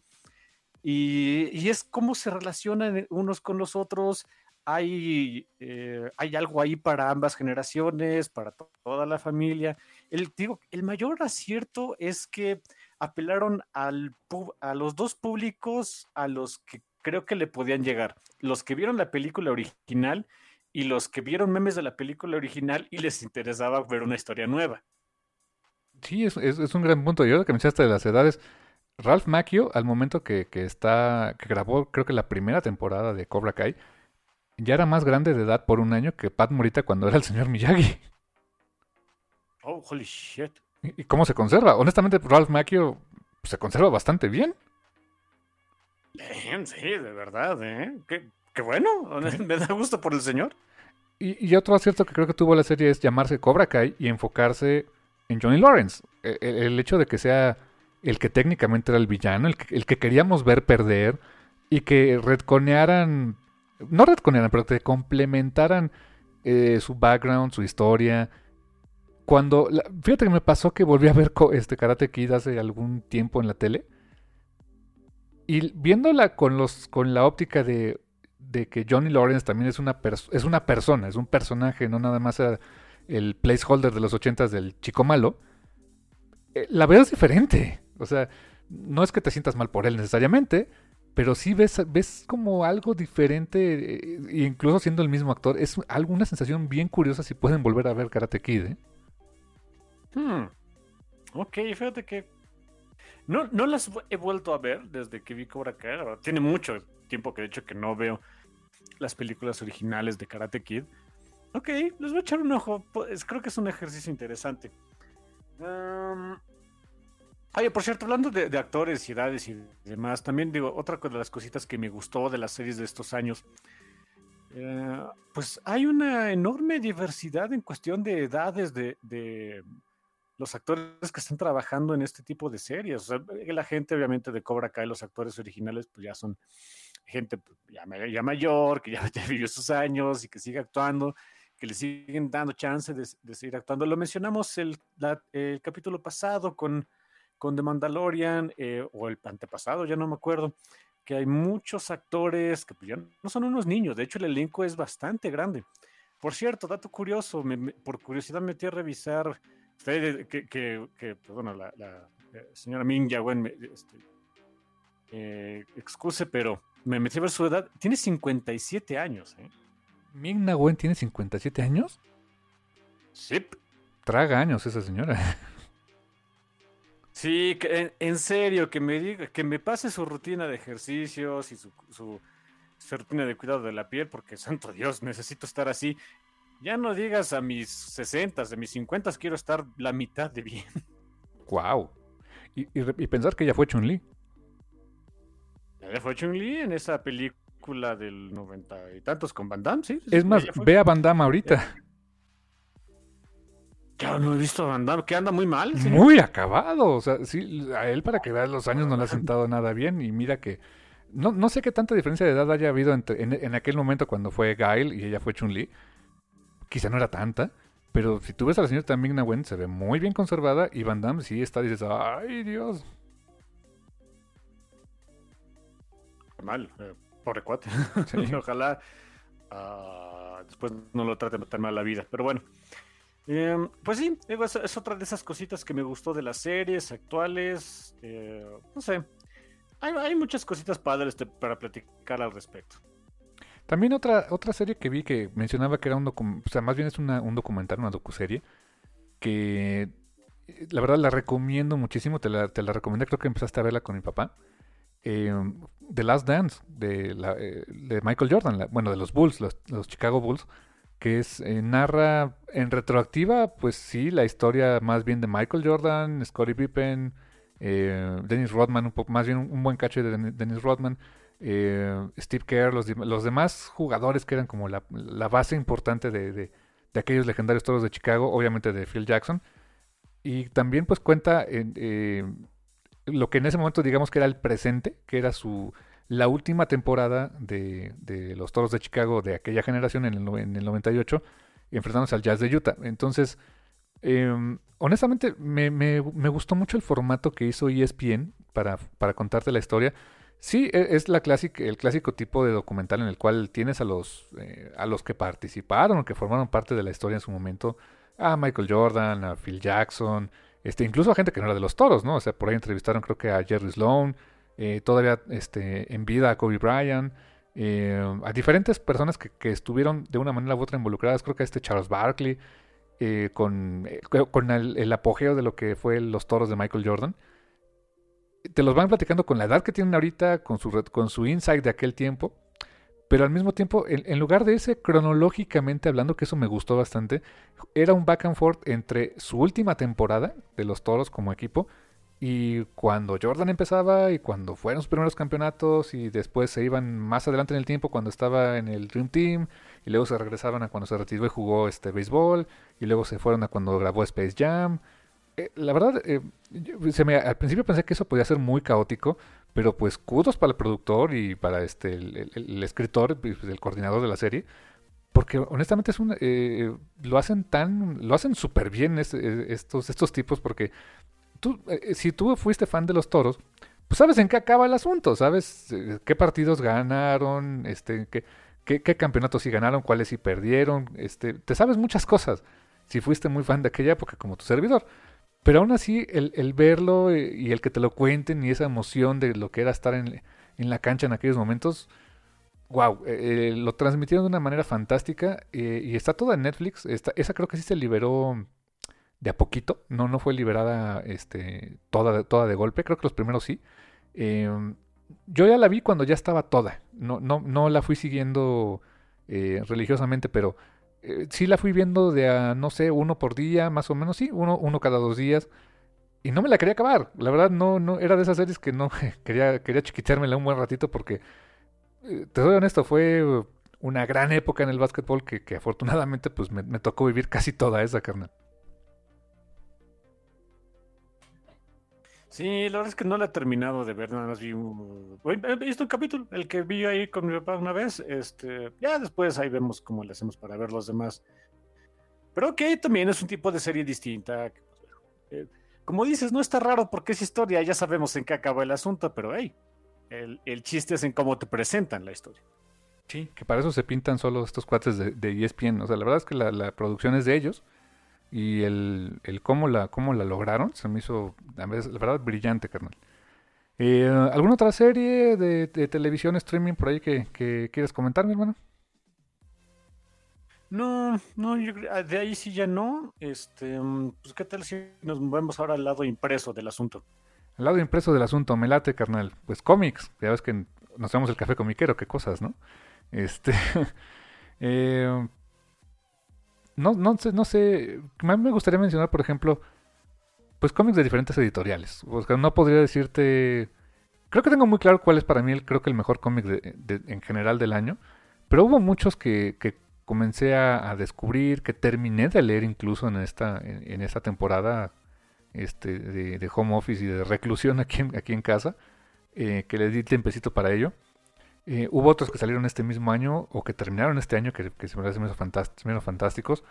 Fíjate que particularmente, por ejemplo, de, eh, de DC Comics, creo yo que el, mejor que leí, o sea, que, que, lo recomendamos ya bastante, le hicimos un programa dedicado a, para mí sin duda fue Wonder Woman The Dirt, de Daniel Warren Johnson, cómic de autor propiamente hablando porque pues lo hizo prácticamente todo. Eh, para mí fue, fue incluso eh, una, un cierto logro el poderlo leer completo porque eh, pues al no estar las tiendas de cómics habilitadas durante un buen rato, no estuvo no estuvo en el mercado, no era fácil ir a una tienda de cómics, tuve que pedirlo, el número 3 lo pedía fantástico por correo, el número 4 en una salida que tuve que hacer, afortunadamente pues me dio chance de pasar por él en físico como que le guardé eh, eh, eh, especial cariño, más además de que la historia es buenísima y el dibujo es fantástico, el, el haber vivido esa como escasez, podríamos decir, de, de, que no había oportunidad de conseguir este, ese cómic nuevo y tener esa sensación de un cómic nuevo que te gustara,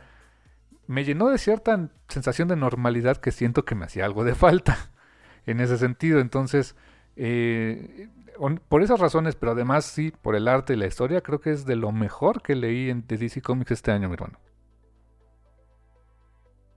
Sí, debo decir que yo no leí mucho de DC. Hubo muchos de sus eventos que yo, pues la verdad, no, no estuve muy interesado. Eh, sí, bueno, lo, que más me gustó fue Wonder Woman Dead Earth, principalmente por Daniel Warren Johnson, ¿no? Poner un concepto ya conocido, que es, bueno, ¿qué pasa cuando el mundo se va al demonio?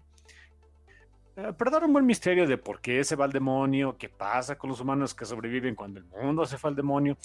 Ese tipo de cositas, jugar con esos conceptos. Obviamente el arte de Daniel Warren Johnson me gusta porque no es un arte bonito, es un arte muy espectacular.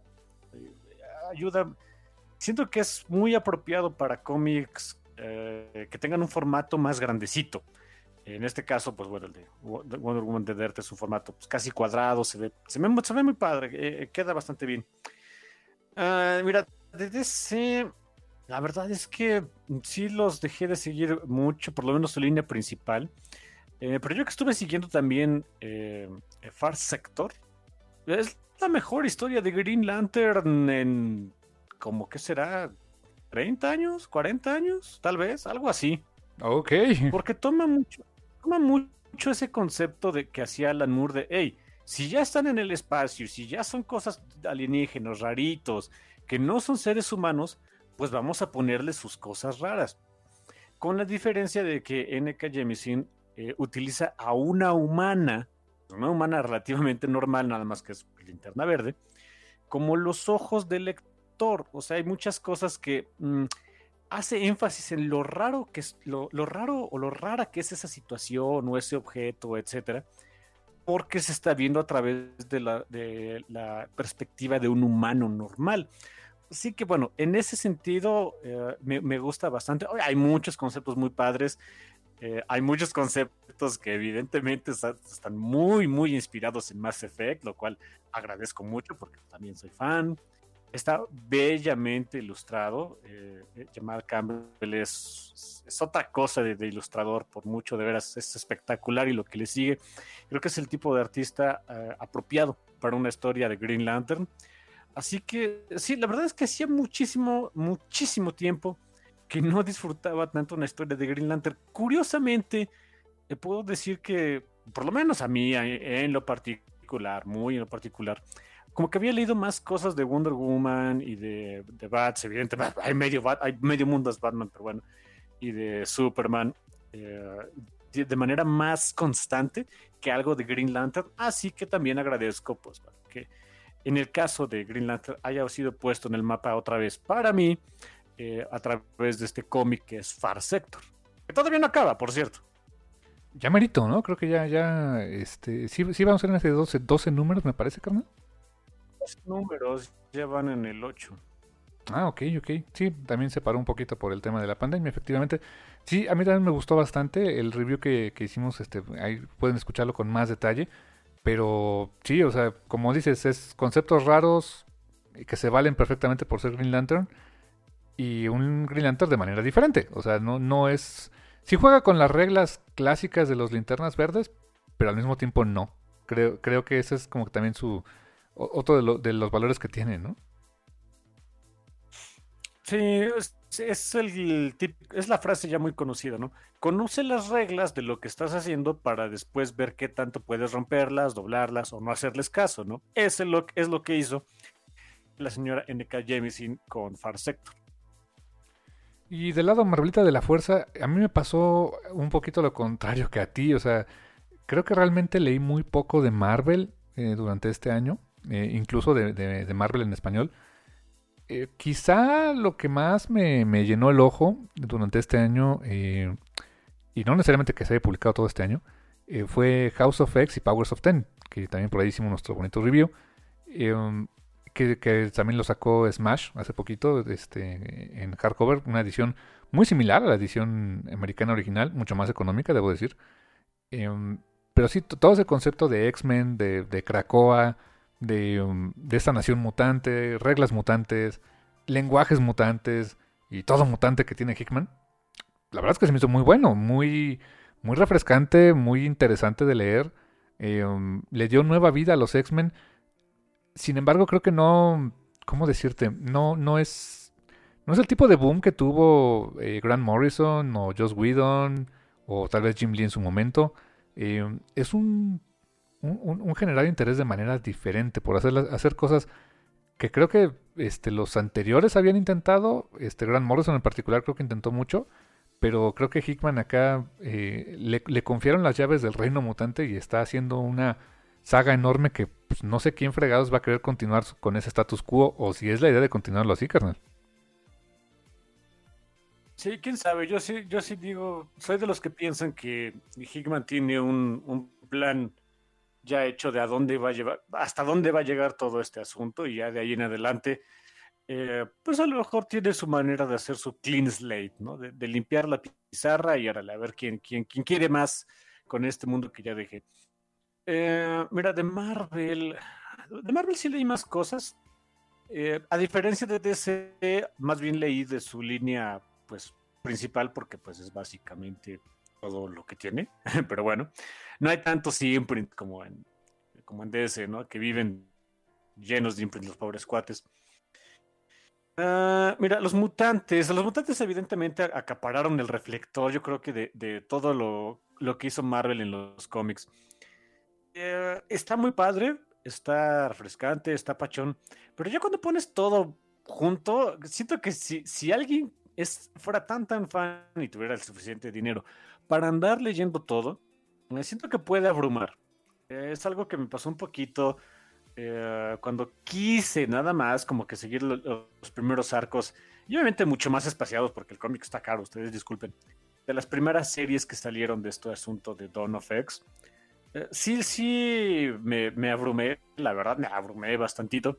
Y me decanté por simplemente seguir una, máximo dos, que en realidad terminó convirtiéndose en una, que fue Morothers, que porque se me hizo la más divertida, ¿no? Eh, es, pero bueno, técnicamente lo conocí desde, desde el año pasado. Puedo decir que este año, a nivel mutante, yo creo que el cómic que se me hace más pues interesante, no puedo decir pachón porque está súper mórbido, es el de X Factor. Me maneja mucho el concepto de, bueno, si los mutantes ya conquistamos la muerte, pues ahora qué vamos a hacer, ¿no? O sea, ¿cuál es el riesgo?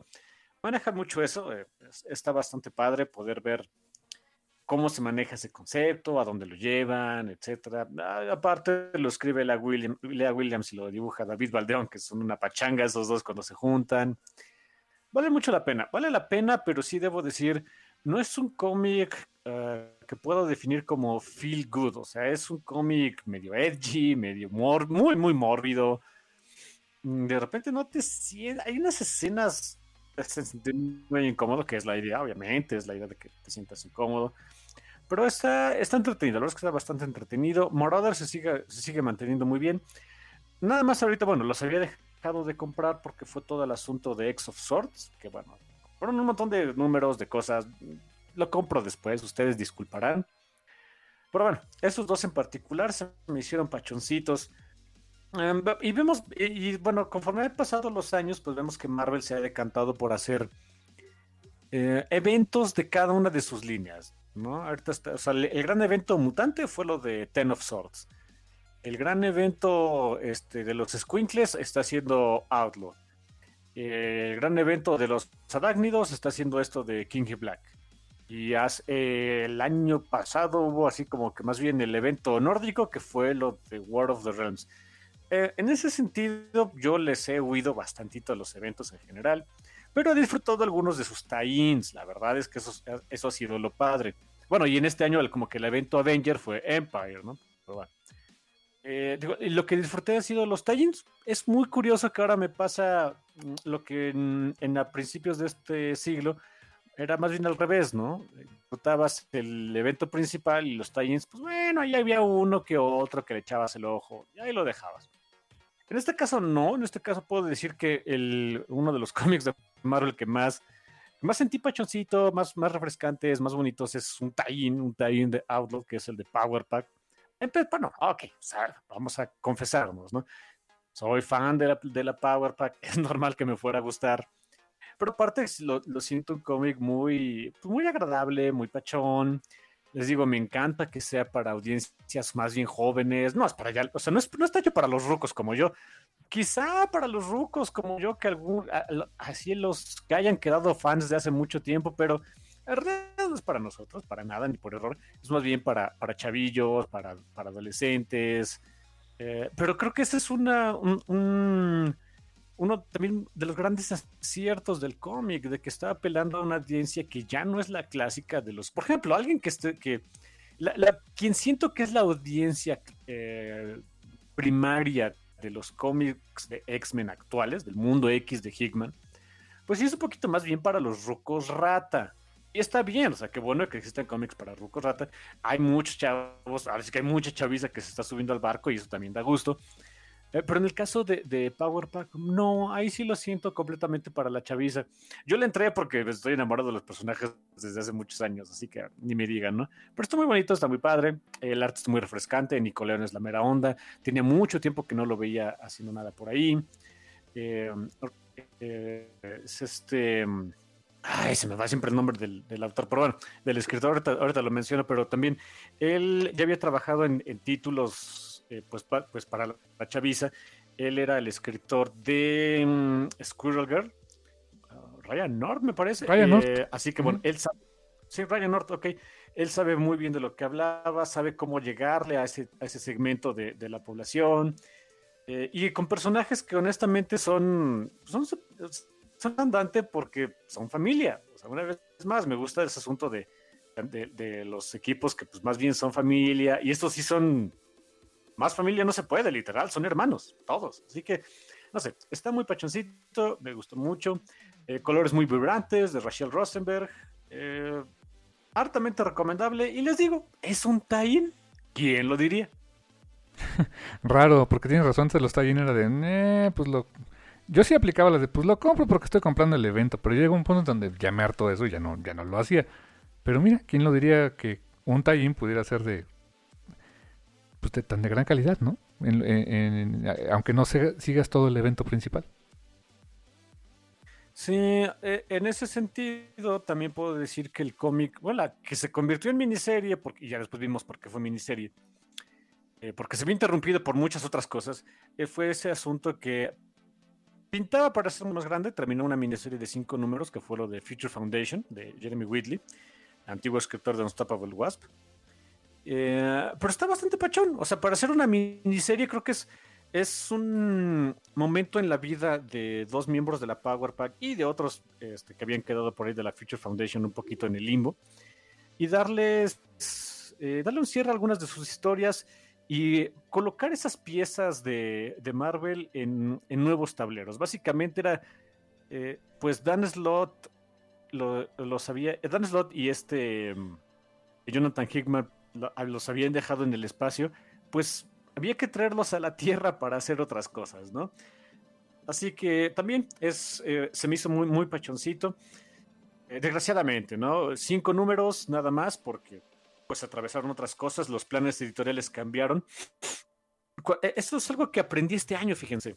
A nivel editorial, me voy enterando que muchas veces Marvel cancela sus series cuando tienen poquitos números, no precisamente por bajas ventas, muchas veces aguantan a que tengan por lo menos uno o dos em, arcos para cancelarlas, sino que muchas veces es mm, los planes editoriales cambiaron y entonces estos personajes que iban a tener ya su propio arco dicen, oye, ¿qué crees, Chin? Los vamos a usar para esa, esta otra cosa y pues ya no encaja, sorry, ¿no? Y pues ni modo. Es, son personajes de, eh, que no son propiedad de los autores y pues hay que jugar con esas cosas que pues, eh, pues no nos gustan mucho, pero pues así es esto, ¿no? Eh, en el caso de Jeremy Whitley me, gusta mucho su trabajo, siempre me, eh, en lo que hacían en Unstoppable Wasp me enamoré de, la voz que le da a sus personajes.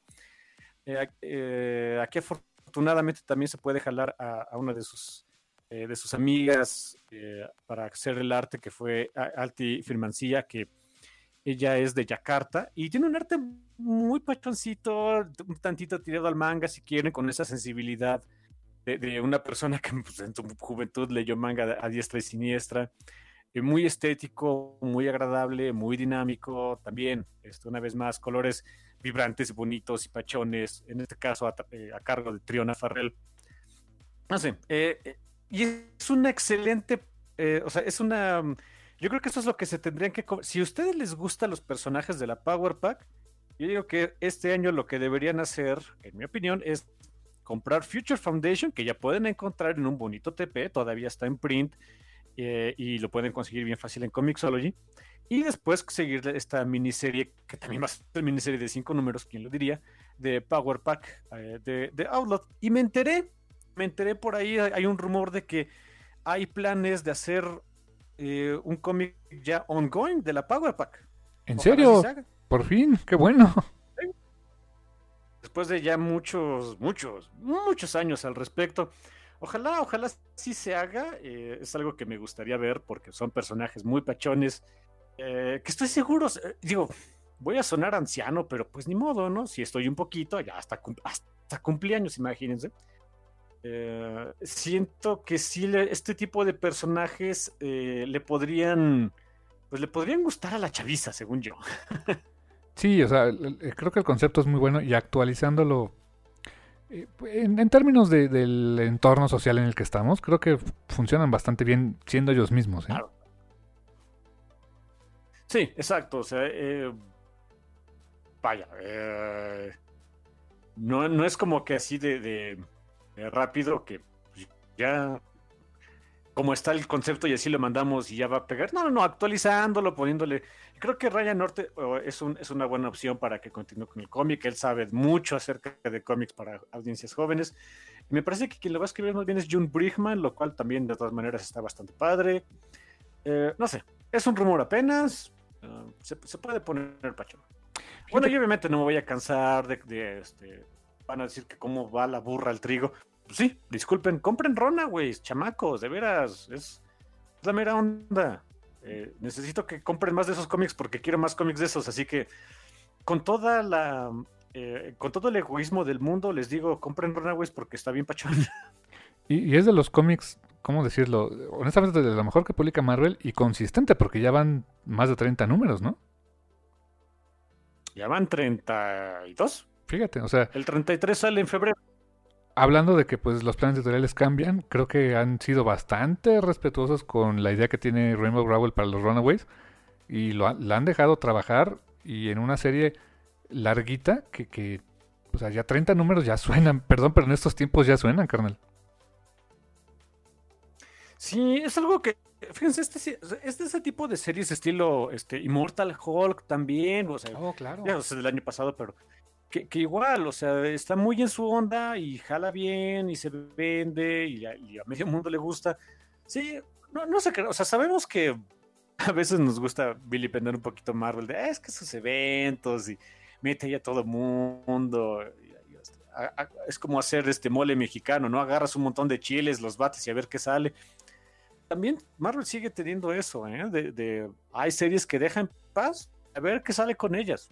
No sé, ahí hay un par de buenos ejemplos. Estaría pachón que la comprara. Y fíjate que estaba pensando que un cómic que también disfruté bastante este año, aunque no, no todo se publicó en este año, e incluso algo es súper viejísimo, pero buenísimo, eh, fue, fue para mí el año del Cimerio. ¿eh? Eh, Conan, Conan es una publicación de Marvel, aunque el personaje no es de ellos, es de Robert D. Howard. Pero, por ejemplo, e, este año sí creo que sí me metí una sobredosis a Iboria, honestamente, por eh, tanto por lo que la serie nueva de, Jason Aaron y Mahmoud Asrar, eh, que honestamente es fantástica. O sea, ya, ya reseñamos pues todo el libro, los dos libros de La vida y, este, muerte de Conan, que la verdad se, me, hizo fantásticamente bien contada. Eh, una, una muy interesante y muy bien hecha actualización del personaje de Conan versus aquellos cómics este, pues, originales de Marvel de los años 60 y 70 y el hecho de que Panini revisitara La espada salvaje de Conan, que, yo recuerdo, como lo hemos platicado en esas anécdotas, ¿no? Haber leído cómics de La espada salvaje de Conan publicados por novedades eh, en bonito color sepia allá en, este, en alguna peluquería de la Ciudad de México y que lo haya publicado en, en, blanco y negro, con eh, los artículos originales, con todo el con la mayor parte del contenido editorial de cada una de las revistas, en formato de revista, en formato grande, es una de las publicaciones más acertadas que ha tenido eh, Panini Comics México en, en general con, con, el personaje y en general de su línea. Me parece una, una publicación bastante, bastante bien hecha.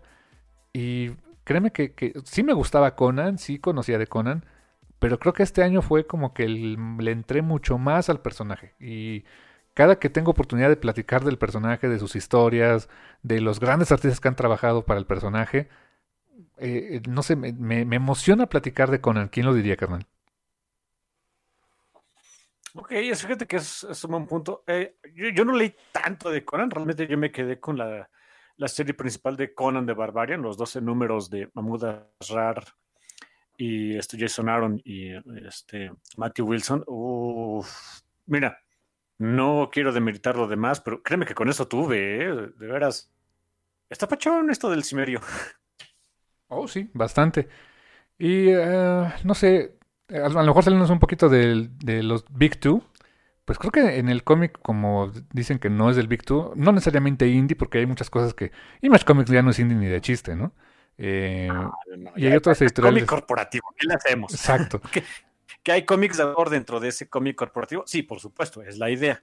E, exactamente, pero eh, dentro de, esa cama que, que ociosamente le decimos este, independientes, por no decir que no son Marvel y DC, o sea, por comodidad. Es, un cómic que, que terminó hace ya algún par de años. que no lo había terminado de leer, que estaba en, ya no en mi pila tóxica, sino en mi librero tóxico, que, que, por X o Y razones no lo había podido terminar porque se me atravesaba otras cosas, porque tenía que leer cosas para el café, para traducir, para whatever. Y lo fui dejando. Y me eché un maratón de más o menos desde el número 25 hasta el último número de la serie de Invincible. Por fin terminé de leer Invincible. Es fantástico. Es sin duda de los mejores cómics de superhéroes que hay en el mercado. Es eh, lo que terminó haciendo Ryan, este, Ryan Otley y Robert Kirkman con los personajes. Y digo los personajes porque pues Invincible es el titular, pero crearon un universo riquísimo, muy amplio. Eh, es un cómic que estuvo en constante cambio, en constante movimiento, donde difícilmente regresábamos al status quo, prácticamente nunca pasó. Había cositas que como que te daban a entender que era un tantito back to basics. De hecho, eh, Kirkman más de una vez jugó con ese con, esa eh, um, sensación de back to basics que normalmente te venden eh, en Marvel y DC, de que pues, las cosas no cambian realmente. Pero, pero no, o sea, era, fue como que el bonito guiño al lector de, ¿creen que vamos a hacer esto? Pues no lo vamos a hacer. De hecho, hasta hubo un arco de historia que se llamó simplemente Redcon, o sea, o sea hacer un redconear la historia, y, todo apuntaba que sí, pero realmente no ocurrió. Um, y tiene un final eh, que, no lo voy a contar ahorita porque tú no lo has leído, pero honestamente, para el ah. tipo de historia que es Invincible, no voy a venir ese final. Y es un final bastante bueno. La verdad es bastante, bastante bueno, carnal. Ok. Mm. Te los voy a robar la próxima vez que vaya a tu casa. Llévatelos. Necesitas leer eso, carnal. Necesitas de veras de... Eh, no, no sé, eh, el, creo que te valdría la pena echarte un maratoncillo por ahí, no sé si de los últimos, de todos los números o los que tú me digas, para que termines de leer la serie, porque la verdad vale mucho la pena. Es, eh, fue una gran épica de superhéroes creada con, con mucho cariño por el medio, por el, el, estilo de narrar este cómic de superhéroes, pero haciendo lo propio. Eh, eh, llevándote las cosas a, niveles más grandes de lo que normalmente podrías ver en Marvel o DC, mostrándote cosas que no verías en esos, en esos, en ese tipo de cómic, situaciones que rayan rayaban a veces en, en, lo exagerado, que podrían llegar a ser parodia, pero que nunca estaban ahí, o sea, nunca llegaron a esos niveles. Verdaderamente se, se cuidó mucho el hasta dónde llevar la violencia, hasta dónde llevar eh, las cosas oscuras y que no dejara de ser un cómic que, te hiciera eh, sacar una sonrisa de vez en cuando, que Mark Grayson lo ves crecer, o sea, ves, ves crecer a... Si tú ves al Mark Grayson de los primeros números, que era el chavito, que recién aprendía, que era el, Gohan de su papá Goku prácticamente, eh, al, al, Mark Grayson que ves en el último número, es un crecimiento sumamente orgánico y cuando te pones a verlo, le dedicaste muchísimo tiempo, ya sea una lectura maratónica que te puedas aventar o como en su momento lo hice de estar siguiéndolos religiosamente cada mes hasta que los tuve que dejar de comprar y luego los tuve que volver a comprar en TPS, etcétera. Eh, honestamente es, es de, esos casos raros que, sientes que el personaje creció contigo y ya sea que lo hayas leído en los años que salieron o que lo hayas leído en un maratón, sientes el crecimiento del personaje de forma muy, muy orgánica. Y pues la verdad es que también, este, sin, qué, lástima que Camite no ha podido continuar con esas publicaciones. Ojalá que, que, lo hicieran, porque pues bueno, viene la serie de Amazon Prime, la serie animada que se ve fantástica. O sea, el, teaser que mostraron se me hizo maravilloso lo que vi como serie animada. Eh, no es anime, es un estilo más como, no sé, eh, quizá Legend of Korra, Avatar, pero en el estilo de Ryan Otley. Eh, muy, muy bien hecha. Y le tengo muchas expectativas a esa serie por también el elenco de voces que pues, va a estar fantástico. Va a estar J.K. Simmons por ahí. Este, va a estar Mark Hamill. Eh, varias personalidades interesantes ahí haciendo voces. Y que se ve que va a ser bastante respetuoso dentro de lo que cabe, dentro de lo que se esperaría, aunque no creo que sea una obra igual, y esperaría que no fuera así, del cómic original de Invincible, que consíganlo como puedan. O sea, ahorita afortunadamente están los TPs, hay ediciones en hardcover, hay compendios en, pasta suave de más o menos 40 números también si les gusta. Eh, es un cómic de superhéroes que todo mundo que le gusten los cómics de superhéroes tendría que leer, carnal. Ok, qué bueno que, empezamos ya a mencionar, pues, cómics que no son Marvel o DC. Ah, porque bueno, ah, no, no hay que ser ociosos, no hay que decir que es todo indie, ¿no? Ah, pues vamos a ver, yo de ahí tengo un resto. Hay muchas. Es lo bonito del mundo del cómic que me dicen, oye, este, ¿tú crees que el cómic está en crisis porque no hay cosas buenas? No, yo digo que la cartera del, del fan está en crisis porque hay demasiadas cosas buenas. Buen punto. Vamos a ver, podemos empezar con... Um, fíjense que es bien curioso, la verdad, la verdad es que aquí en el Café Comiquero uh, no hablamos mucho acerca de cómic eh, para adultos eh, o, enfocado exclusivamente en adultos. Eh, creo que es todavía más raro cuando hablamos de, de cómic erótico. Creo que nada más una vez con Sunstone, me parece. Podría ser, sí. Seis veces. Por... Bueno, o sea, fallo, o sea, pero me refiero a que... Sí, vale, hemos cubierto todos Sunstone, ¿no? Pero eh, me refiero a que nada más un cómic, vaya, o sea, o un título, por así decirlo, que es, Sunstone. Ah, eh, pues este año, desde el año pasado, por supuesto, le venía dando la oportunidad, y más bien por el arte, porque me gustó mucho el, arte rarito de esta autora, autora, eh, artista, que es María Lobet, que bueno, ella es española. Ella viene desde, desde el año pasado haciendo un cómic que se llama Faithless, que escribe Brian Azzarello y lo coescribe y, e ilustra eh, la señorita Lobet.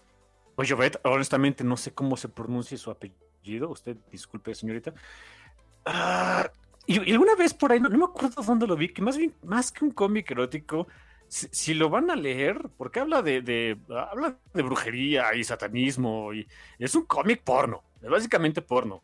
Es tits and ass everywhere in, every freaking issue. Y saben que está padre. Nunca pierde la óptica de, lo que se trata el cómic. Eh, y me encanta que María Lovet. Eh, incluso alguna vez lo puso, creo que en su Twitter. Alguna vez la, la tachaban de que, oye, todos tus personajes son idénticos, se parecen, ¿no? Y dice, oye, pues no había un mangaka famosón que hacía eso. Y sí, Tezuka. Hacía exactamente eso. es verdad, o sea, si agarras el manga de la princesa Caballero y Astro Boy, vas a encontrar caras muy parecidas. Y no tiene nada de malo. Y ella abraza y le gusta. Y, y siento que ella ya también abrazó esa identidad como que, oigan, cuando se trata de hacer cómic eh, eh, erótico slash porno que les dé ñañaras, hey, yo les hago su cómic. Es una de las series que Boom, eh, curiosamente, Boom es, es, una, es una editorial con mucha variedad de títulos. Le echó muchas ganas, se puso bastante bueno. Me da mucho gusto que lo dividen en temporadas. Seguramente eso vino de, de la mente de Brian Azzarello, porque él es así. Eh, como que ya, ya, pasó la temporada 1, ya terminó la 2, se anunció una tercera temporada que va a empezar todavía en un ratito porque la señorita Lovett empieza otro cómic también de autor de ella, 100% eh, de autor, con Boom, también de corte erótico porno, en fin. Eh, no sé, me, gusta que ella, que, que pude descubrir a un artista de un tipo de historias que normalmente no consumo pero en, esta, en este caso, honestamente, me atrapó. Wow, no había escuchado esa recomendación. Eh, se llama Faithless de Brian Nazarello y la, artista se llama María.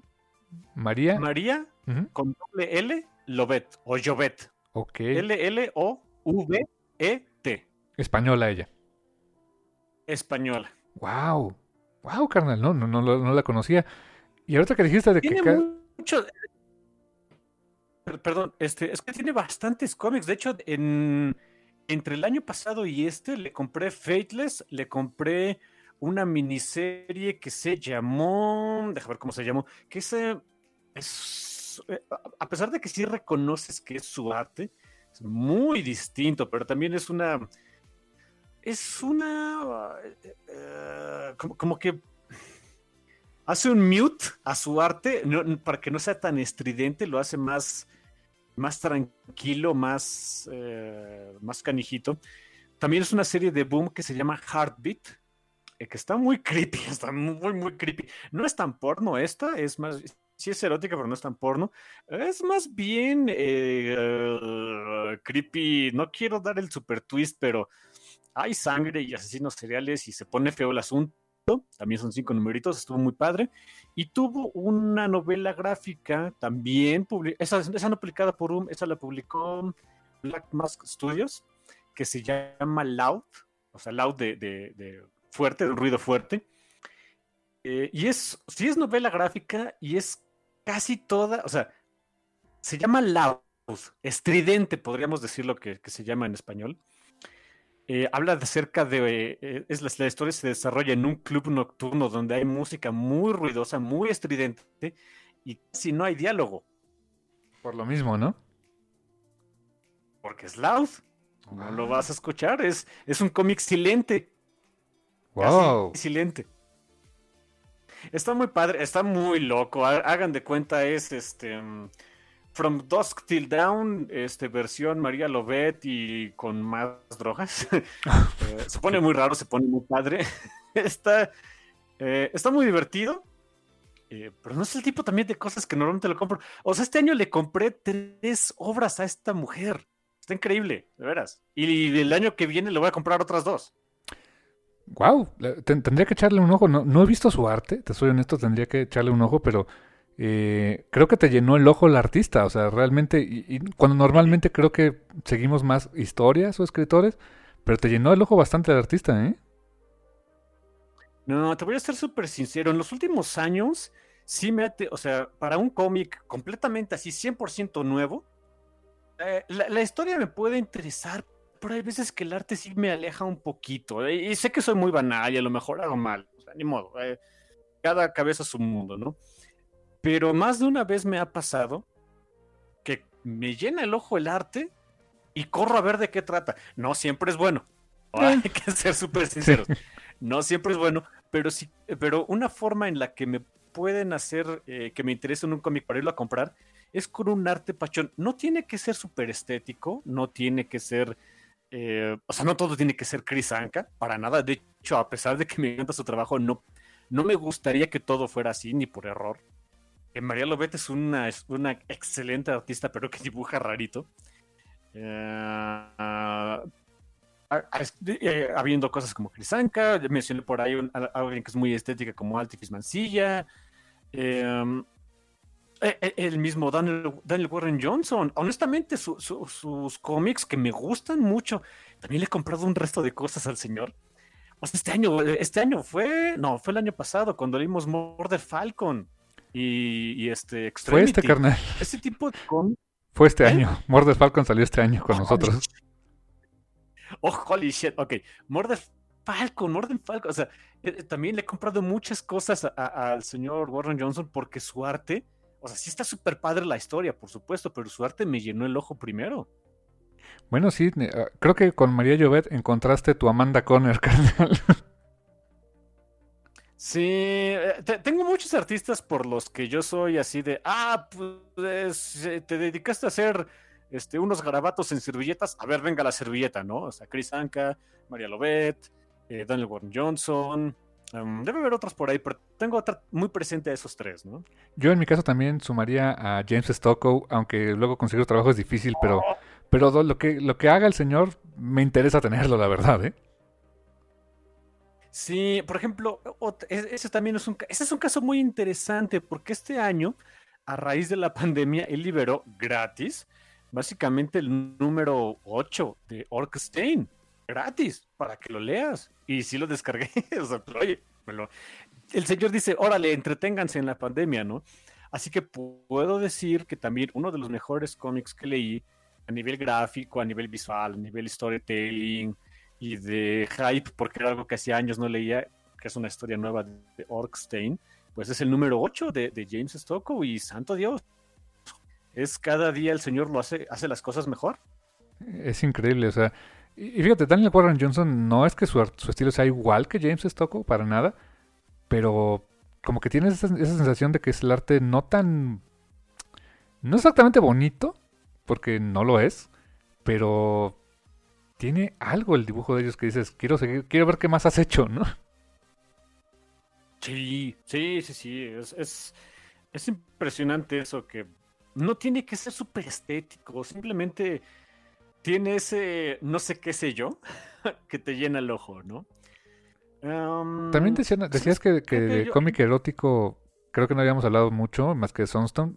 No sé qué opines de este, que, de hecho platicamos de él. es más bien sexy comedia, que es eh, um, de Bolt Comics, este, este título de... Ah, eh, ¿Cómo se me fue el nombre ahorita? Este... Ah. Ah, Money Shot. Money Shot, efectivamente, que hablamos de él este año. Gran cómic, honestamente, ¿eh? de Tim Seeley. Sí, sí, sí, sí. Es que bueno que lo mencionas, qué bueno que mencionas a Bolt Comics. Bolt hace todo bien.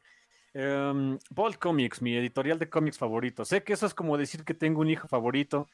Mm, en el caso de que tuviera hijos, no los tengo ni los quiero tener, pero en el caso de que tuviera más de uno, sí tendría un favorito. En este caso sería Bolt Comics, ¿no? Ok. Eh, no, no es cierto. Estoy bromeando completamente. Pero bueno, este, sí, mi, editorial favorito de cómics es Bolt. Eh, Bolt hace, las, hace todas las cosas bien, me, caen mal por bueno. Uh, Money Shot, Money ¿qué puedo decir de ellos? Eh, es un cómic divertidísimo. Es un cómic no siempre divertido. Hay, es como George. ¿Te acuerdas de George Carlin, el comediante? Claro, claro.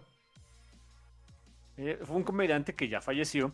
Y el señor, a pesar de que, era un comediante, muchas de sus rutinas está eh, durante buen, un buen cacho de la rutina de comedia, no te hacía reír. No, no, no te reías, de hecho hasta te hacía sentir, eh, o sea, te hacía pensar, te hacía sentir un tantito incómodo. No incómodo como los, los comediantes de hoy día que, que, este, quieren hacerte sentir incómodo por este, decir insultos racistas. No, no, no, no. El señor Carlin te hacía sentir incómodo de otra manera para hacerte darte cuenta de que las cosas que creemos divertidas no lo eran. O, estamos tomando la, eh, un asunto de, que tiene toda la seriedad del mundo como un chiste y no deberíamos hacerlo. Es ese tipo de, de, acción incómoda a la, que, a la que me refiero con Josh Carlin y es algo que hace este cómic. Este cómic, Money Shot, eh, creación de, Tim Seeley y, la comediante Sarah Beatty, utilizan la comedia y el erotismo para hacerte ver que cosas que impactan a millones y millones de personas las tomamos como broma y no deberíamos. Eh, es un paralelismo que encontré por ahí eh, no sé si es 100% bueno, a lo mejor la estoy regando mala onda y a lo mejor es posible, soy remenso, ¿no? Pero creo que tiene mucho eso. Eh, sí te hace reír, pero en los momentos donde no te hace reír, no te hace reír porque dices, holy shit, esto va en serio y no me había dado cuenta. Y le agregan a que, pues, eh, la señorita Beatty pues, es una comediante profesional, tiene mucho esa, esa habilidad de hacer que el diálogo sea divertido, eh, le agregas este tizanás por todos lados y tienes una maquinita de hacer dinero, ¿no? Sí, o sea, eh, en su momento cuando platicamos de Money la primera vez que lo leí dije, ¿qué anda con esto? Se me hizo muy extraña la historia, pero bastante atractiva. Y aparte gráficamente el arte es, eh, es bastante bonito, es bastante bonito para una serie que donde se prestaría mucho a, lo vulgar. Hay cosas muy, muy gráficas, pero nunca lo sientes como algo feo, o sea, es... Eh, no, no sé cómo lo lograron, pero de veras que, que como dices tú, en Bolt Comics trabajan y cuidan mucho sus productos. Eh, con Hidden, que ya hablamos alguna vez de ellos, ni se diga. Eh, wow, creo que están haciendo las cosas bastante, bastante bien ahí. Sí, en algún momento, este, creo que fue Damian eh, Bessel, uno de los eh, hermanos que, que, son dueños de la editorial, había dicho que Money Shot es un cómic acerca del porno, pero no es un cómic porno. Es distinto. Sí, sí, exactamente. No es porno en sí mismo. El arte. Exacto, exacto. El arte, por cierto, corre a cargo de Rebecca Isaacs, una, una gran ilustradora que yo no conocía. Los colores de Kurt Michael Russell. Eh, y, bueno, de, verdad es un, es un cómic que deberían comprarlo. les va, este, hace mucho por uno. Tanto les les quita esa cosquillita por ver como que el cómic así más raunchy, pero también es un cómic eh, que sirve para reflexionar entretenerte al mismo tiempo. No sé, es de ese tipo de cosas que, por ejemplo, Mark Russell hace a cada rato. Ándale, exactamente. que de Mark Russell, pues este año no, no leí nada nuevo, me parece, pero leímos, terminamos de revisar Los Picapiedra y, y, revisitar esa historia fue fantástico. ¿eh? ¿No fue este hicimos Second Coming? Ah, claro, Second Coming, por supuesto. Muy buen cómic también, sí es cierto, que, creo que terminó este año, ¿eh? Sí, y ya, ya anunciaron la secuela. Sí, la segunda temporada de Second Coming. Es, verdad, nos tocó leerlo en este año y este revisarlo este año y gran cómic. O sea, tienes razón, este, se me había olvidado ese, ese que lo hacemos este año. Tenía muy en mente los Picapiedra porque creo que habíamos retomado ese review después de ya algunos años que lo habíamos hecho.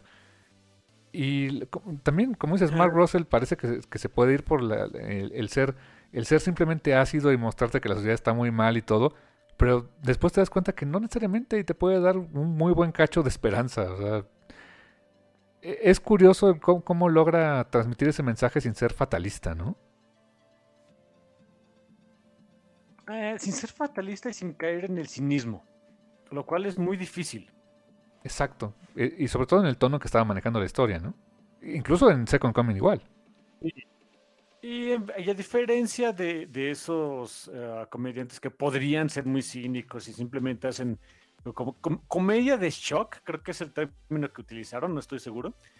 Eh, no, no, no, es simplemente sabe cuándo, cuándo parar el golpe para que no sea, no, no caigan esos aires de superioridad y mismo que de repente se maneja en la comedia moderna. Ah, es, es diferente, es muy, es muy diferente, definitivamente. Y fíjate que eh, mencionas a Mark Russell que esa obra específicamente de Second Coming la iba a publicar Vértigo, se fue para atrás, Vértigo ahora ya ni existe, y la acabó publicando en Ahoy Comics, o sea, una editorial, pues, eh, la verdad, pequeña, y que, pues, tiene, verdad, un gran hit con, es, con este título de Mark Russell, y me lleva también a, a ver que hay que voltear a ver ese tipo de editoriales como este, Agua, eh, Artists, Writers and Artisans, por ejemplo, o también Aftershock y también a, este, esta editorial que tiene este modelo de impresión bastante rarito y de también de consumir sus cómics también bastante raritos, que es TKO Studios, del cual este año el, el, mejor cómic de ciencia ficción que he leído en un muy buen rato es eh, publicado por ellos. Eh, que fue el de oh, Sentient. Qué chulada de oh. cómic de Sentient. Fantástico, carnal. Tienes toda la razón. Qué bueno que mencionaste a, Sentient. Se me había ido. Sentient es un gran, gran cómic, como dices, de lo mejor de ciencia ficción.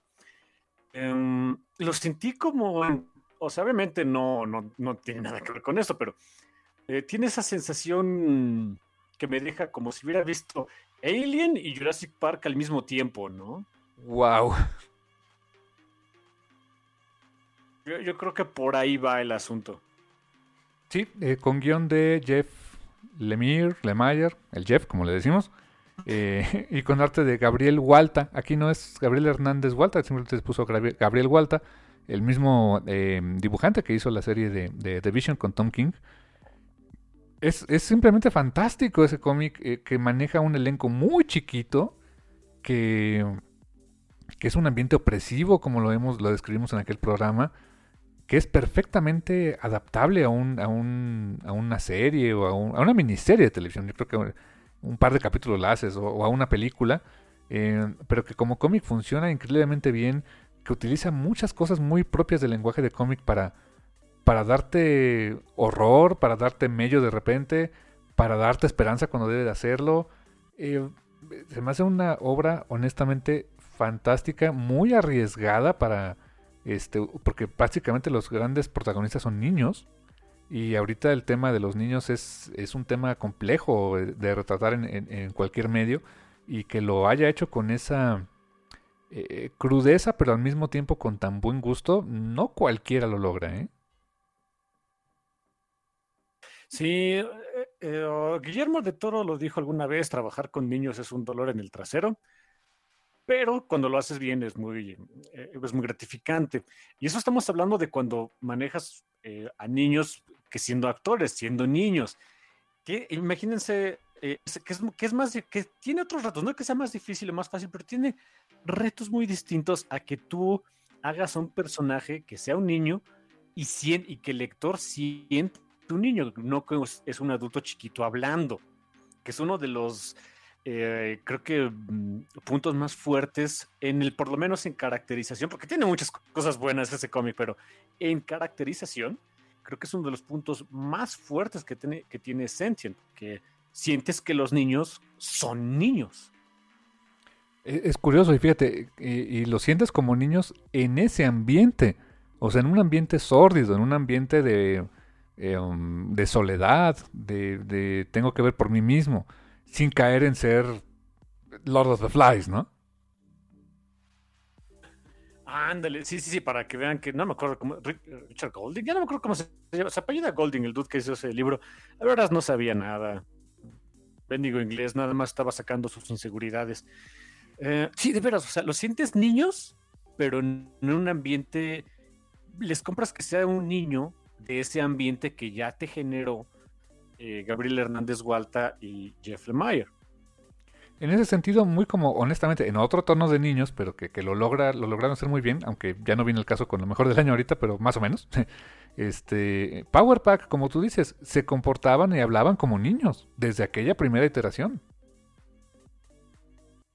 Y sabes qué, en, esta nueva iteración te digo, eh, lo mencioné un poquito en el mini review que ya di hace unas semanas. Nada más a Katie la siento un poquito más chavilla de lo que es. Pero bueno, se entiende que es la nena, es la, más pequeñita. Tendrá unos 10, 11 años. O sea, y después me voy acordando de un personaje que era así. Molly, Molly Hayes de los ah, Runaways. Cuando empezó el cómic, era un personaje muy, muy joven. Y a mí se me hacía muy chiquita porque las comparando con el resto de los Runaways que tenían entre 15 y 18 años. A lo mejor aquí me está pasando algo igual, simplemente. Mm, exactamente, pero eh, los sí, los lees comportándose y hablando como niños, no como dices tú, como muchas veces le pasa a otros autores que escriben adultos chiquitos, ¿no? O también, o dibujantes que los dibujan como niños chiquitos, como adultos chiquitos, ¿no? También eso hay que decirlo, Gabriel Hernández Gualta, holy shit, eh, sí sabe dibujar personas jóvenes. Se nota desde Vision. Sí, o sea, las proporciones adecuadas, eh, no se tienen que ver con el mismo tipo de cuerpo. A veces la cabeza tiene que ser un poquito más grande, es normal, o sea, son niños en crecimiento. Quizá los brazos más cortitos, o sea, no tan...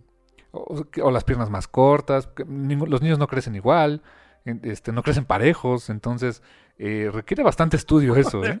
No. Sí, sí, gran, gran cómic, honestamente. Este, si pueden, consíganlo. Sentient, de eh, Gabriel Hernández Gualta y Jeff Lemire por TKO Studios, que ya viene su, siguiente ola de cómics. Hay algunos que se ven buenos. Los mencionaremos, yo creo que ya hasta el siguiente año, pero vienen cosas buenas también de esa, de ese, esa editorial, ese estudio. Se, promete, prometen cosas para Vientos, carnal. Y fíjate que me gustaría irme al terreno mangoso del asunto. Eh, la verdad, yo le he estado consumiendo bastante manga a Panini. Es de lo que más he estado comprando recientemente a Panini. Este, varios títulos de manga, unos que ya acabaron, eh, otros que todavía sigo comprando. Eh, y que este año, el que, pues sí es un manga bastante reciente, podríamos decir, pero aunque es de personajes que no puedo negar la cruz de mi parroquia, carnal, ni modo, o sea, soy fan, tú lo sabes, que es el de Saint Seiya Show, que es las estas eh, las Saintias, que serían versiones femeninas de, los caballeros, pero vaya, no es, no es un gender bender de, que sea Sella en mujer o, o Shiro en mujer, no, no, no. Son, este, son personajes, son guerreras, que no son las, no son caballeros femeninas como, como Marin o Shina, que usan una máscara, sino que son, podríamos decir, las doncellas cuidadoras de Atena, en un, en unas pues podríamos decir un retcon, más o menos, o complemento de la continuidad original, porque pues se menciona el torneo galáctico, se menciona lo de la, arma, la armadura de oro y todo el rollo, este... Eh, y, medio, te soy honesto, hay cosas que digo, esto no encaja ni de chiste, porque pues, ¿por qué no fueron a ayudar babosas cuando había una broncota?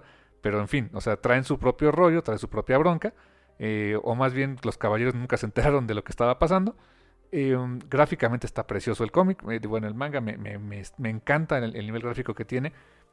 Y honestamente es, bastante... Em, eh, lo, que pareciera una idea honestamente barata de decir, pues mira, es como Sailor Moon con Caballo del Zodiaco, ¿no? O sea, porque se prestaba a pensar algo así. No, la verdad es que es una, idea bastante refrescante. Em, eh, la protagonista que pues e, es, el, es la caballera del, o la, la sentia del caballo, o sea, de hecho ya no tiene meteoros de Pegaso, tiene meteoros del caballo. Em, pues no es ella, no es ella femenina, es, su propio personaje, pero pero sí tiene ciertas reminiscencias de que es pues el caballero underdog, de que, venía de ser casi nada, como lo fuese ella, y ser eh, pues la protectora de Atena. Entonces, eh, la verdad me está gustando bastante, eh, gráficamente incluso el ver a los caballeros dorados con este estilo de dibujo, que ahorita se me escapa el, nombre de la mangaka, mil disculpas, no lo tengo aquí a la mano, pero si, lo pueden, si lo pueden seguir, ahorita van en el volumen número 11 y digo, sí he leído ahorita como que varios mangas, no te diré que de los más recientes, pero es de los que más me llenó el ojo, junto con el que ahorita no he podido comprar, pero le quiero seguir, el de cómo cocinar tu dragón, el de este eh, Rifted Dragons o este QT Dragons, que después de todo, mm, ese sí para que veas, me llenó el ojo por el arte, bastante carnal. Sí, la, verdad también no, lo he podido seguir, pero cómo cocinar a tu dragón pues, es un concepto interesante. sabemos que es maneja muchos de los ah, vamos a decirles eh, como que puntos básicos por nota del manga. Sí, whatever, no me importa. Sobre todo en, cuestiones de personajes. Ah, no importa. El, el mundo en el que se desarrolla se me hace lo suficientemente interesante para seguirlo. Eh, por cuestiones de pandemia no lo he podido seguir, que le hago el triste cuento, pero bueno, este es de las cosas que, tengo pendiente para el siguiente año, porque se van a siento que se van a poner pachonas. Sí, sí, sí. Este, y sí, he estado leyendo y siguiendo Inuyasha. Me eché también un muy buen maratón de Inuyasha. Al punto en que ya este. Ya veía este Onis y yokais por todos lados. porque ya, ya, ya, te salían del lugar menos pensado en Inuyasha y pues también como que dije, órale, ¿qué onda con esto? Pero este sí, eh, eh, paré un poquito la lectura, llegué hasta el volumen 22, me parece. Lo he seguido comprando, ahí se está acumulando, pero prometo que no va a pasar mucho tiempo para que lo siga leyendo, porque me di mi break para leer este todo Invincible. Entonces, poco a poquito, pero ahí, le voy bajando a la pila tóxica, o ahora al librero tóxico, Carmen. Guerrero tóxico, bien lo dices. Sí, sí, sí. Yo tengo mucha, eh, muchas deudas con el manga. La verdad es que es difícil para alguien que compra mucho en digital seguir manga, ¿sabes? ¿Por qué, carnal? Casi no hay. ¿Neta? No hay en los medios normales. Bueno, los que normalmente compro. Tengo que descargar aplicaciones o cosas así. No sé. Eh, ha sido más complicadito. Ah, ok. Digo, sé que en Comixology hay manga, pero como dices tú, creo que no, no está. No hay mucho. No hay mucho y no está, no está tan en los primeros puntos o, vistas que, que promocionen la aplicación, ¿no? Eh, y, está el manga más. O sea, los más populares realmente. Decir que qué triste hipster, pero es algo que hago muy de manera muy común. Me gusta fijarme en qué otras cosas hay. Eh, perfectamente válido, exactamente, carnal. Eh, pues sí, dejando de lado la parte mangosa del asunto, eh, ¿algún otro cómic de, autor o cómic indie o no Marvel, no DC que por ahí que quieras este, también mencionar, carnal? Sí, sí, sí. Este, por supuesto está Crowded, que bueno, no lo conocí este año, pero bueno, este, el segundo volumen salió este año, muy pachón, una, una evolución de la historia muy interesante, pachoncita. Eh, se ha convertido en un cómic 100% ya de, comedia distópica eh, eh, light. comedia distópica light. Órale. definitivamente. Es más o menos como yo lo podría definir. Es de lo que definitivamente deberían también estar este, consiguiendo porque se pone muy, muy pachón. Crowder de Christopher Sevela, Rostein y Terrant muy, muy recomendable el cómic. También Colores de Triana Farrell, a quien por lo que veo no le, hace falta el trabajo, pero bueno. Em, ¿Qué otro cómic por ahí, ahí hay para conseguir que esté así, este, um, independiente? De este año, de este año, a ver, estoy repasando aquí en Comixology, ahí tengo un resto. Ah, algunos buenos, otros no fueron tanto. Oye, Invincible Kingdom, ¿lo dijimos este año o el pasado? Mm, este año, este año, por cierto. Gran cómic, ¿eh? Gran cómic, ganador de Eisner. Este, una historia bastante eh, interesante, un mundo muy, muy extraño de desarrollar. Eh, y jamás me voy a olvidar mi traducción de las nons o neomonjas, este, nemonjas, como les puse yo. Nemonja. Ah, hombre, te luciste. Gran cómic ese, ¿eh? me, encantó esa, esa recomendación, carnal. Sí, sí, sí, es, está bien de los... Este, disculpen, también de esos este, cómics pachoncitos, definitivamente, eh, para seguir también por ahí. Um, ¿Algún otro que tengas por ahí antes de que yo empiece a ocupar más tiempo al aire? Este, sí, uno que tú me recomendaste mucho y de este formato que creo que es el único que hemos hablado eh, eh, en el café, que fue Muted, Muted de Miranda Montt, me encantó, oh. me encantó ese, ese cómic, me encantó, él es un webtoon, es un, un cómic para webtoon que este que me hizo apreciar mucho más la plataforma y de ahí me brinqué a Urban Animal de Justin Jordan, también muy muy bien hecho este cómic. Eh, y como que me empezó a dar más la cosquillita de, de seguir leyendo webtoons, eh, eh, que creo que es una de las plataformas más exitosas de webcomic que hay ahorita. Sí, gratis. Aparte gratis. Para empezar, webtoons y tapas, em, gracias a Dios que existen, honestamente. Em, sí, e, es, eh, gracias a Dios que existen esos dos servicios, esas dos aplicaciones. Se puede encontrar cómics muy buenos. Sigo explorando, sigo encontrando cositas. Algunos les sigo, otros ya los he dejado. Pero en general ha, habido, es, una muy buena experiencia también. Em, pues ver esa parte súper, súper, súper indie del cómic. De bueno, definitivamente no hay, o no es su plan sacarlos en una editorial de ningún lado no hay bronca. O sea, aquí en este formato me acomodo, queda muy bonito. Vale la pena, vale la pena echarse un buen clavado a estas plataformas. Bien, entonces, carnal. Eh, pues yo creo que no sé si quieres mencionar algún otro más, otro, algún otro más yo, y yo creo que cerramos este recuento del eh, la completamente incompleta lista de lo mejor del año del café comiquero, carnal. De veras que es completamente incompleta. Mmm a ver, échate uno tú, lo que yo busco algo por acá, porque también hay, hay otros que a lo mejor quería mencionar y se me están yendo. Bueno, quisiera decir que, creo que para mí fue el mejor cómic del año. Hands Down fue como que el que honestamente no me esperaba que fuera tan bueno. O sea, sí esperaba que fuera bueno, pero no me imaginaba que tanto. Que me, que me hizo recordar muchas cosas, pensar otras cosas, descubrir cosas que no sabía que existían. Eh, pues es sin duda Dragon Hoops.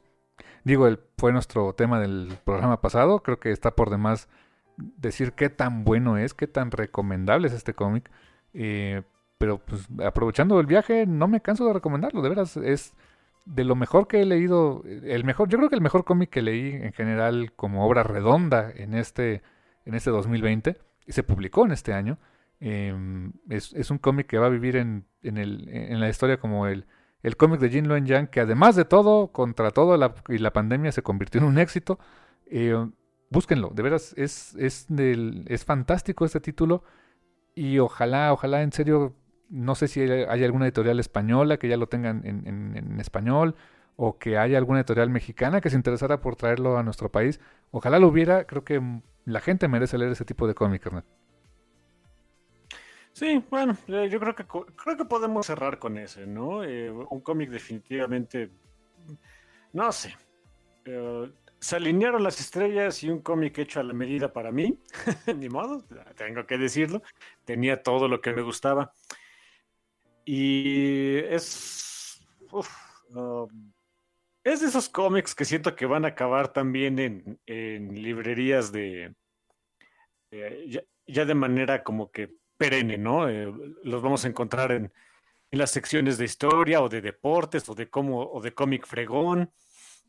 Eh, los vamos a encontrar ahí en bibliotecas de escuelas, eh, en todos lados. Este es un cómic que va a estar en absolutamente todos lados. trasciende mucho el, lugar de donde lo compres. Lo hay, obviamente en, Estados Unidos hay tiendas de cómics donde lo encuentras, hay librerías, va a haber bibliotecas públicas que lo tengan, si no es que ya lo tienen, debería de haber, va a haber, seguramente ya hay muchas escuelas que tienen copias para su biblioteca este, en particular. Yo me imagino que la, la preparatoria eh, Bishop O'Dowd lo tiene, tiene algunas copias de ese, de ese libro, de ese cómic en su biblioteca. Seguro. Ah, es, es, es, de esos casos, no quiero decir que raros, porque hay muchos de esos casos, pero uh, que no se ven tanto, ¿no? Eh, y, y vale mucho la pena. Ya, ya, le dedicamos como dos horas al programa, escúchenlo.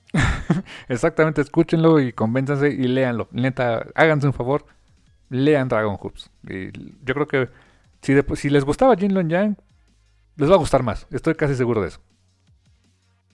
y si no les gustaba, les va a gustar. Exactamente, carnal. Eh, pues yo creo que pues sí, carnal, si estás de acuerdo, pues con eso cerramos por esta semana nuestra eh, completamente incompleta lista de lo mejor del, 2020 del Café Comiquero. Eh, como, como dijimos, lo mencionamos varias veces en el programa, este hubiera sido el, el, wrap-up de todos los programas de la temporada 2020 del café, pero, hey, se nos atravesó este un bebé Yoda. Y pues el bebé Yoda es el bebé Yoda, carnal. Sí, hasta la siguiente, hasta la siguiente semana nos vamos a despedir. De momento, pues buenas noches esta listita. Este les llamen la atención de alguno de estos cómics, le den una oportunidad, lo puedan leer. ¿Y sabes qué? Y cualquier cosa nos Dime. Que aprovechando, digo, si nos escuchan y nos están por ahí, encontraron el programa en Facebook, Instagram, Twitter, pues pónganos para ustedes qué fue lo mejor que leyeron este año. Nuevo o no nuevo. ¿Qué fue lo mejor? Lo que más les gustó a ustedes también, ¿no, carnal? Ok, sí, también es, es buena idea. Órale, va, me gusta. Exactamente. Y eh, eh, lean, eh, chequen las recomendaciones y tenían como que, que este ¿Qué sería un buen un bonito regalo de Navidad comiquero este año? Pues chequen nuestra listita que les proponemos o cosas que quieran regalar el siguiente año o regalarse el siguiente año. Pues creo que también les puede servir por ahí como unas muy buenas ideas, ¿no, carnal? Sí, sí, sí. También pongan por ahí, a lo mejor, este, me dan ideas para qué, para regalar a personas en este año. Eh, pongan, más bien les estoy suplicando que pongan sus sugerencias. En fin, este, ya, ya estuvo. Exactamente, carnal. Y pues mi hermano, no queda más que decir por esta ocasión que pues muchísimas gracias por escucharnos como siempre. Eh, es, un placer que como todos los años, este, cada semana estar compartiendo sobre cómic, que, cómics, series y cosas que nos encantan con ustedes. Creo que eso es lo que más, lo que, lo que más nos llena, no hablar de cosas que no nos gustan. Y pues no queda más que decirles que gracias. Totales. Y hasta la próxima. Bye. Bye bye. Bueno, baby sí.